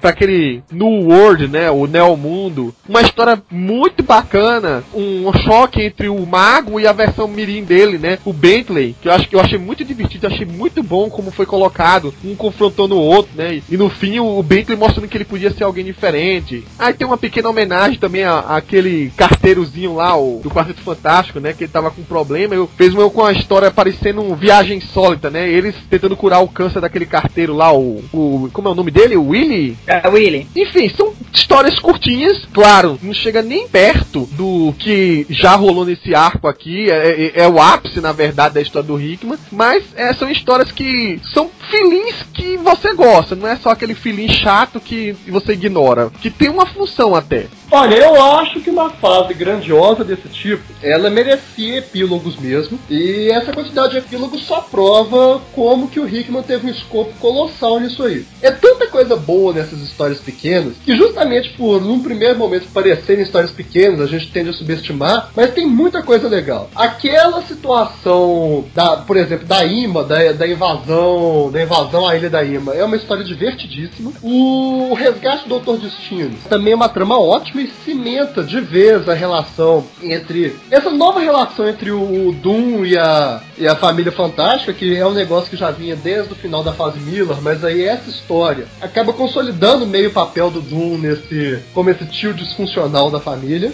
O Hickman faz o melhor trabalho com Pantera Negra, que, aliás, como eu já tinha dito antes, ele é um escritor sensacional do Namor, e aqui ele se prova um escritor sensacional do Pantera.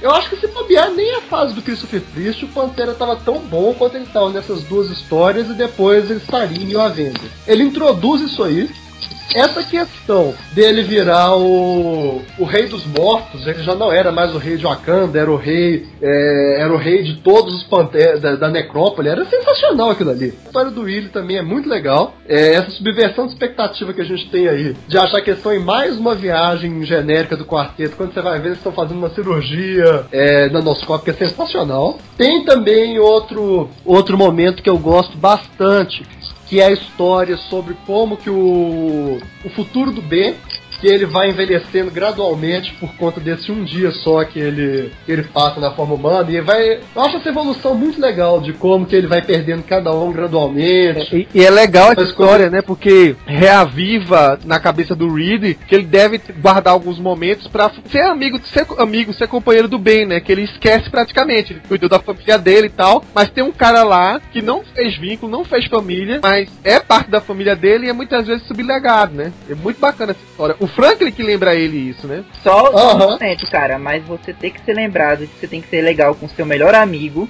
Peraí, pode, pode, pode despejar o ódio aí. Não, só É. isso mesmo, eu acho isso muito esquisito. Mas, Vai amigo, ter que ser, É. Paulo. Às vezes a pessoa tá muito atarefada, velho. A mente do. O Reed é assim, ele se ocupa e se distrai. Vai fazer o quê? Ok. Isso aí, isso aí amarra no que eu falei lá sobre o. É a mini Dark Reign. Porque o Hickman atinge esse equilíbrio entre o, o Reed tecnocrata, o Reed agente político de mudança e o Reed homem de família. Nessa história é justamente isso, que ele percebe que às vezes ele não dá tempo para as pessoas que merecem, pro cara que é basicamente o irmão dele. Isso é muito legal, é uma, uma história muito bonita. Só que tem um momento que passa bastante desapercebido, mas a gente, quando a gente vê em retrospecto, você vê que o Hickman lançou aí tudo que ele faria seguir em Avengers e Avengers a gente não percebeu, que é quando o Reed visita o mago na cadeia. Aliás, um parênteses, uma coisa que eu não falei, esse trabalho que o Hickman fez com o mago foi sensacional também. O cara saiu de um vilão genérico classe B, esse- essa maneira como ele pincela o fanatismo, a loucura dele, o cara vira um niilista, um fanático. É genial isso aí. Foi um trabalho sutil, gradual, um personagem que estava aí passeando pelo background.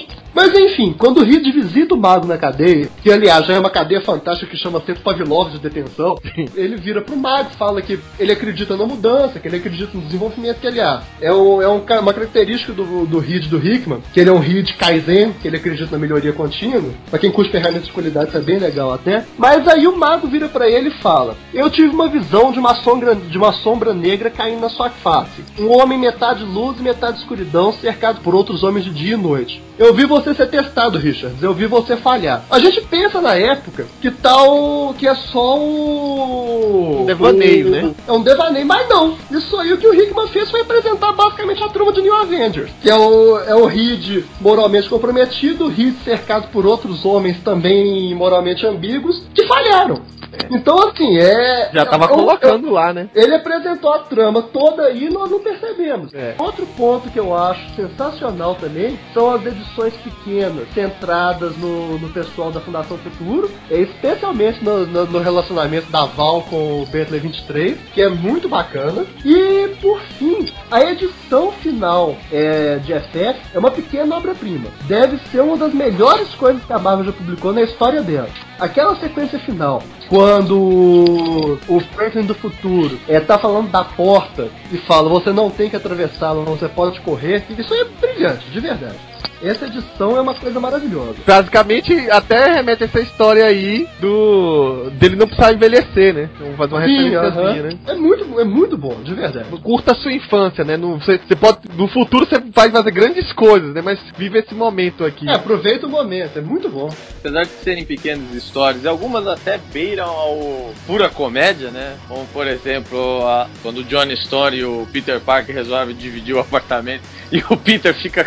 O Peter começa, uma, da, uma das notas finais deles é expulsar o Johnny Stone a qualquer momento. E o ponto máximo disso é encontrar o aniquilador soltando um barro no banheiro dele, cara. E é também a questão da eleição, cara. Ah, não, vamos fazer uma eleição e o Johnny Storm fica lá. Não, vou ganhar tranquilamente. Quando vê, tchau. É o aniquilador que nós queremos, né? Mas também tem esses pontos, cara. Você vê então que o Hickman volta, né? A pegar um, um- um personagem que é recorrente no quarteto, né? Que é, o- que é o, que é o carteiro, né? O, o o Willy, né? Willy, né? E faz uma história de, de, de ficção científica, né? A lá anos 60, né? Que é aquela viagem sólida, né? Da mesma forma, o Hickman dá um quê, meu, realmente, agora que você falou, Coveiro, dá um quê realmente de fantasma, né? Pro Pantera Negra, né? O, aquela história do, do espírito que anda, né? E o meio que quando o Pantera Negra incorpora, né? O, todos os espíritos, né? Do, todas as, vamos dizer assim, se torna o Senhor dos Mortos, né? O Senhor da Necrópole, que é algo que vai ser bastante utilizado, né? Na, na vindoura New Avengers, né? Na, nos novos Vingadores, né? Guardadas as devidas proporções, não deixa de ser uma espécie de homenagem, né? É um personagem que também foi um dos primeiros super-heróis, né? Da, da década de, de 30, 40, né? Ou seja, que é uma coisa que é passada de pai para filho, né? Outro ponto que eu gostei bastante foi essa a história da, da, da, da Ilha da Ima. Que, que tipo, eles tinham colocado lá o mago pra ser o, o super líder lá do negócio, não sei o que. Só que aí o cara só tava dando problema. Eles falaram o seguinte, aí chega lá um dos caras lá da ilha e fala, meu amigo, ó, já era, cara, não dá não. A gente só tá aqui querendo fazer ciência, sabe? A gente já quer largar o estigma de, de, de ser super vilão. É, o Hickman conseguiu tirar aquele estigma da IMA de ser um grupo de super vilões. É apenas um grupo de cientistas sem escrúpulos agora, né? Não, Aí vem exatamente. Pensa e faz merda. Mas mais ou menos, Paulo. compraram uma ilha, né? Cara, fica imaginando, né? Um grupo, a gente tava. Lembra? A gente uma vez tava. Tava no, no aniversário lá da Cama e comentando lá de, de caras malucos por aí, lugares que ficam fazendo experiências malucas, né? Inclusive falando daquele cara num, num- num certo evento que não, não convém trazer agora. Mas É, é. querendo ou não, se você quer fazer ciência sem Tem ter limites? sem limites, você compra o seu próprio país e faz suas leis pra liberar, né? Exatamente, foi o que a IMA fez. A IMA comprou um país, acho que nem lembro agora qual que era, né? Acho que era Barbados, alguma coisa Era um negócio de Barbados. E, e, de repente, cara, ela começou a fazer um monte de, de, de experiência. E meio que o Reed Richards se torna né, o embaixador dos Estados Unidos para. ou da ONU, não lembro agora. Pra meio que intermediário, né? Meio que intermediário. Mas os caras queriam se livrar do mago, porque o mago tava dando muito problema, ele tava piradaço, porque ele tava completamente nihilista, apocalíptico, né? Ele tava completamente falando, não, tudo será destruído tal, não sei o quê. E Então, aí a pe- se torna outra coisa agora, no, no presente, né? Nos Não, Vingadores. sim, sim. Bem o que disseram aí, o Hickman aproveitou essas histórias para fazer esses mini contos que ele tanto gosta, agora sem ter esse compromisso com numeração que ele estava tendo antes, já que tinha que ter coisas bombásticas para Fantastic Four 600, então ele não podia ficar intercalando contos fantásticos com a trama principal. E também ficou aproveitando para sair logo fazendo os ganchos que ele precisava para história que ele queria contar, continuar contando em Vingadores aos Vingadores, tanto com Pantera Negra, esse lance da Ilha da Ima, outras tramas. E agora uma coisa sobre a trama do Doutor Destino que que eu não sei se vocês também pensaram assim, é que se a gente for parar pra pensar, foi a naquele momento ali que ele ganhou a Manopla do Infinito, ele foi lá pro pra construir um mundo à imagem e semelhança dele, unindo magia e tecnologia, magia e ciência. Foi ali deu talvez um pequeno start de uma coisa que a gente vai ver e futuramente Guerras Secretas, que é o fato de que o, o Destino se tocou que ele tentar criar um mundo do jeito dele vai dar merda. Então ele teria que buscar outra forma de se criar um mundo. E isso é uma coisa bem interessante, assim. Foi, se eu não me engano, foi a penúltima edição da história e foi pra fechar mesmo o arco de que é, até, até mesmo os gênios são capazes de errar se tentarem ser egocêntricos. Talvez vale ressaltar que durante essa- essas edições de epílogo, né, esses vários epílogos, a gente vê a despedida da, da Val do futuro e do Franklin do futuro, né? E também, do, porque não do Nathaniel Richards, né? São pl- plots que tinham que se acabar, né? E, tipo, tinha que dar, dar fim pra eles. Foram despedidas legais. A Valéria, inclusive, participou do resgate do Doutor Destino, né?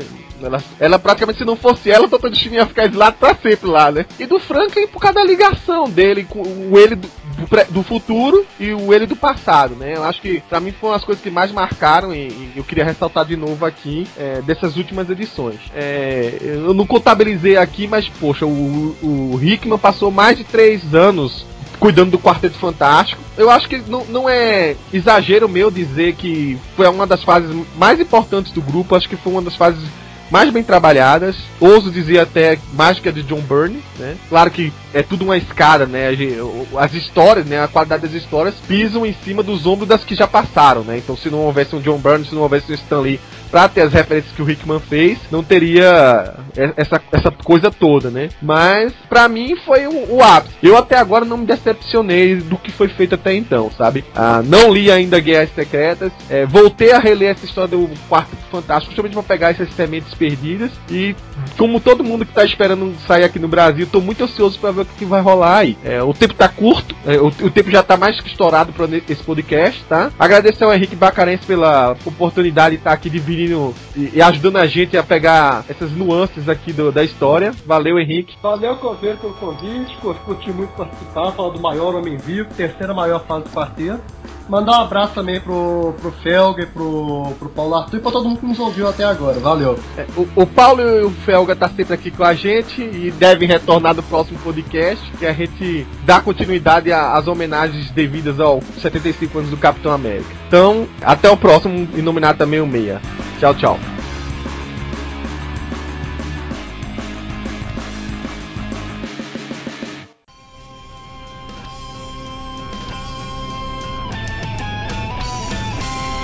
Este podcast é um oferecimento do site Universo Marvel 616. Acesse www.marvel616.com.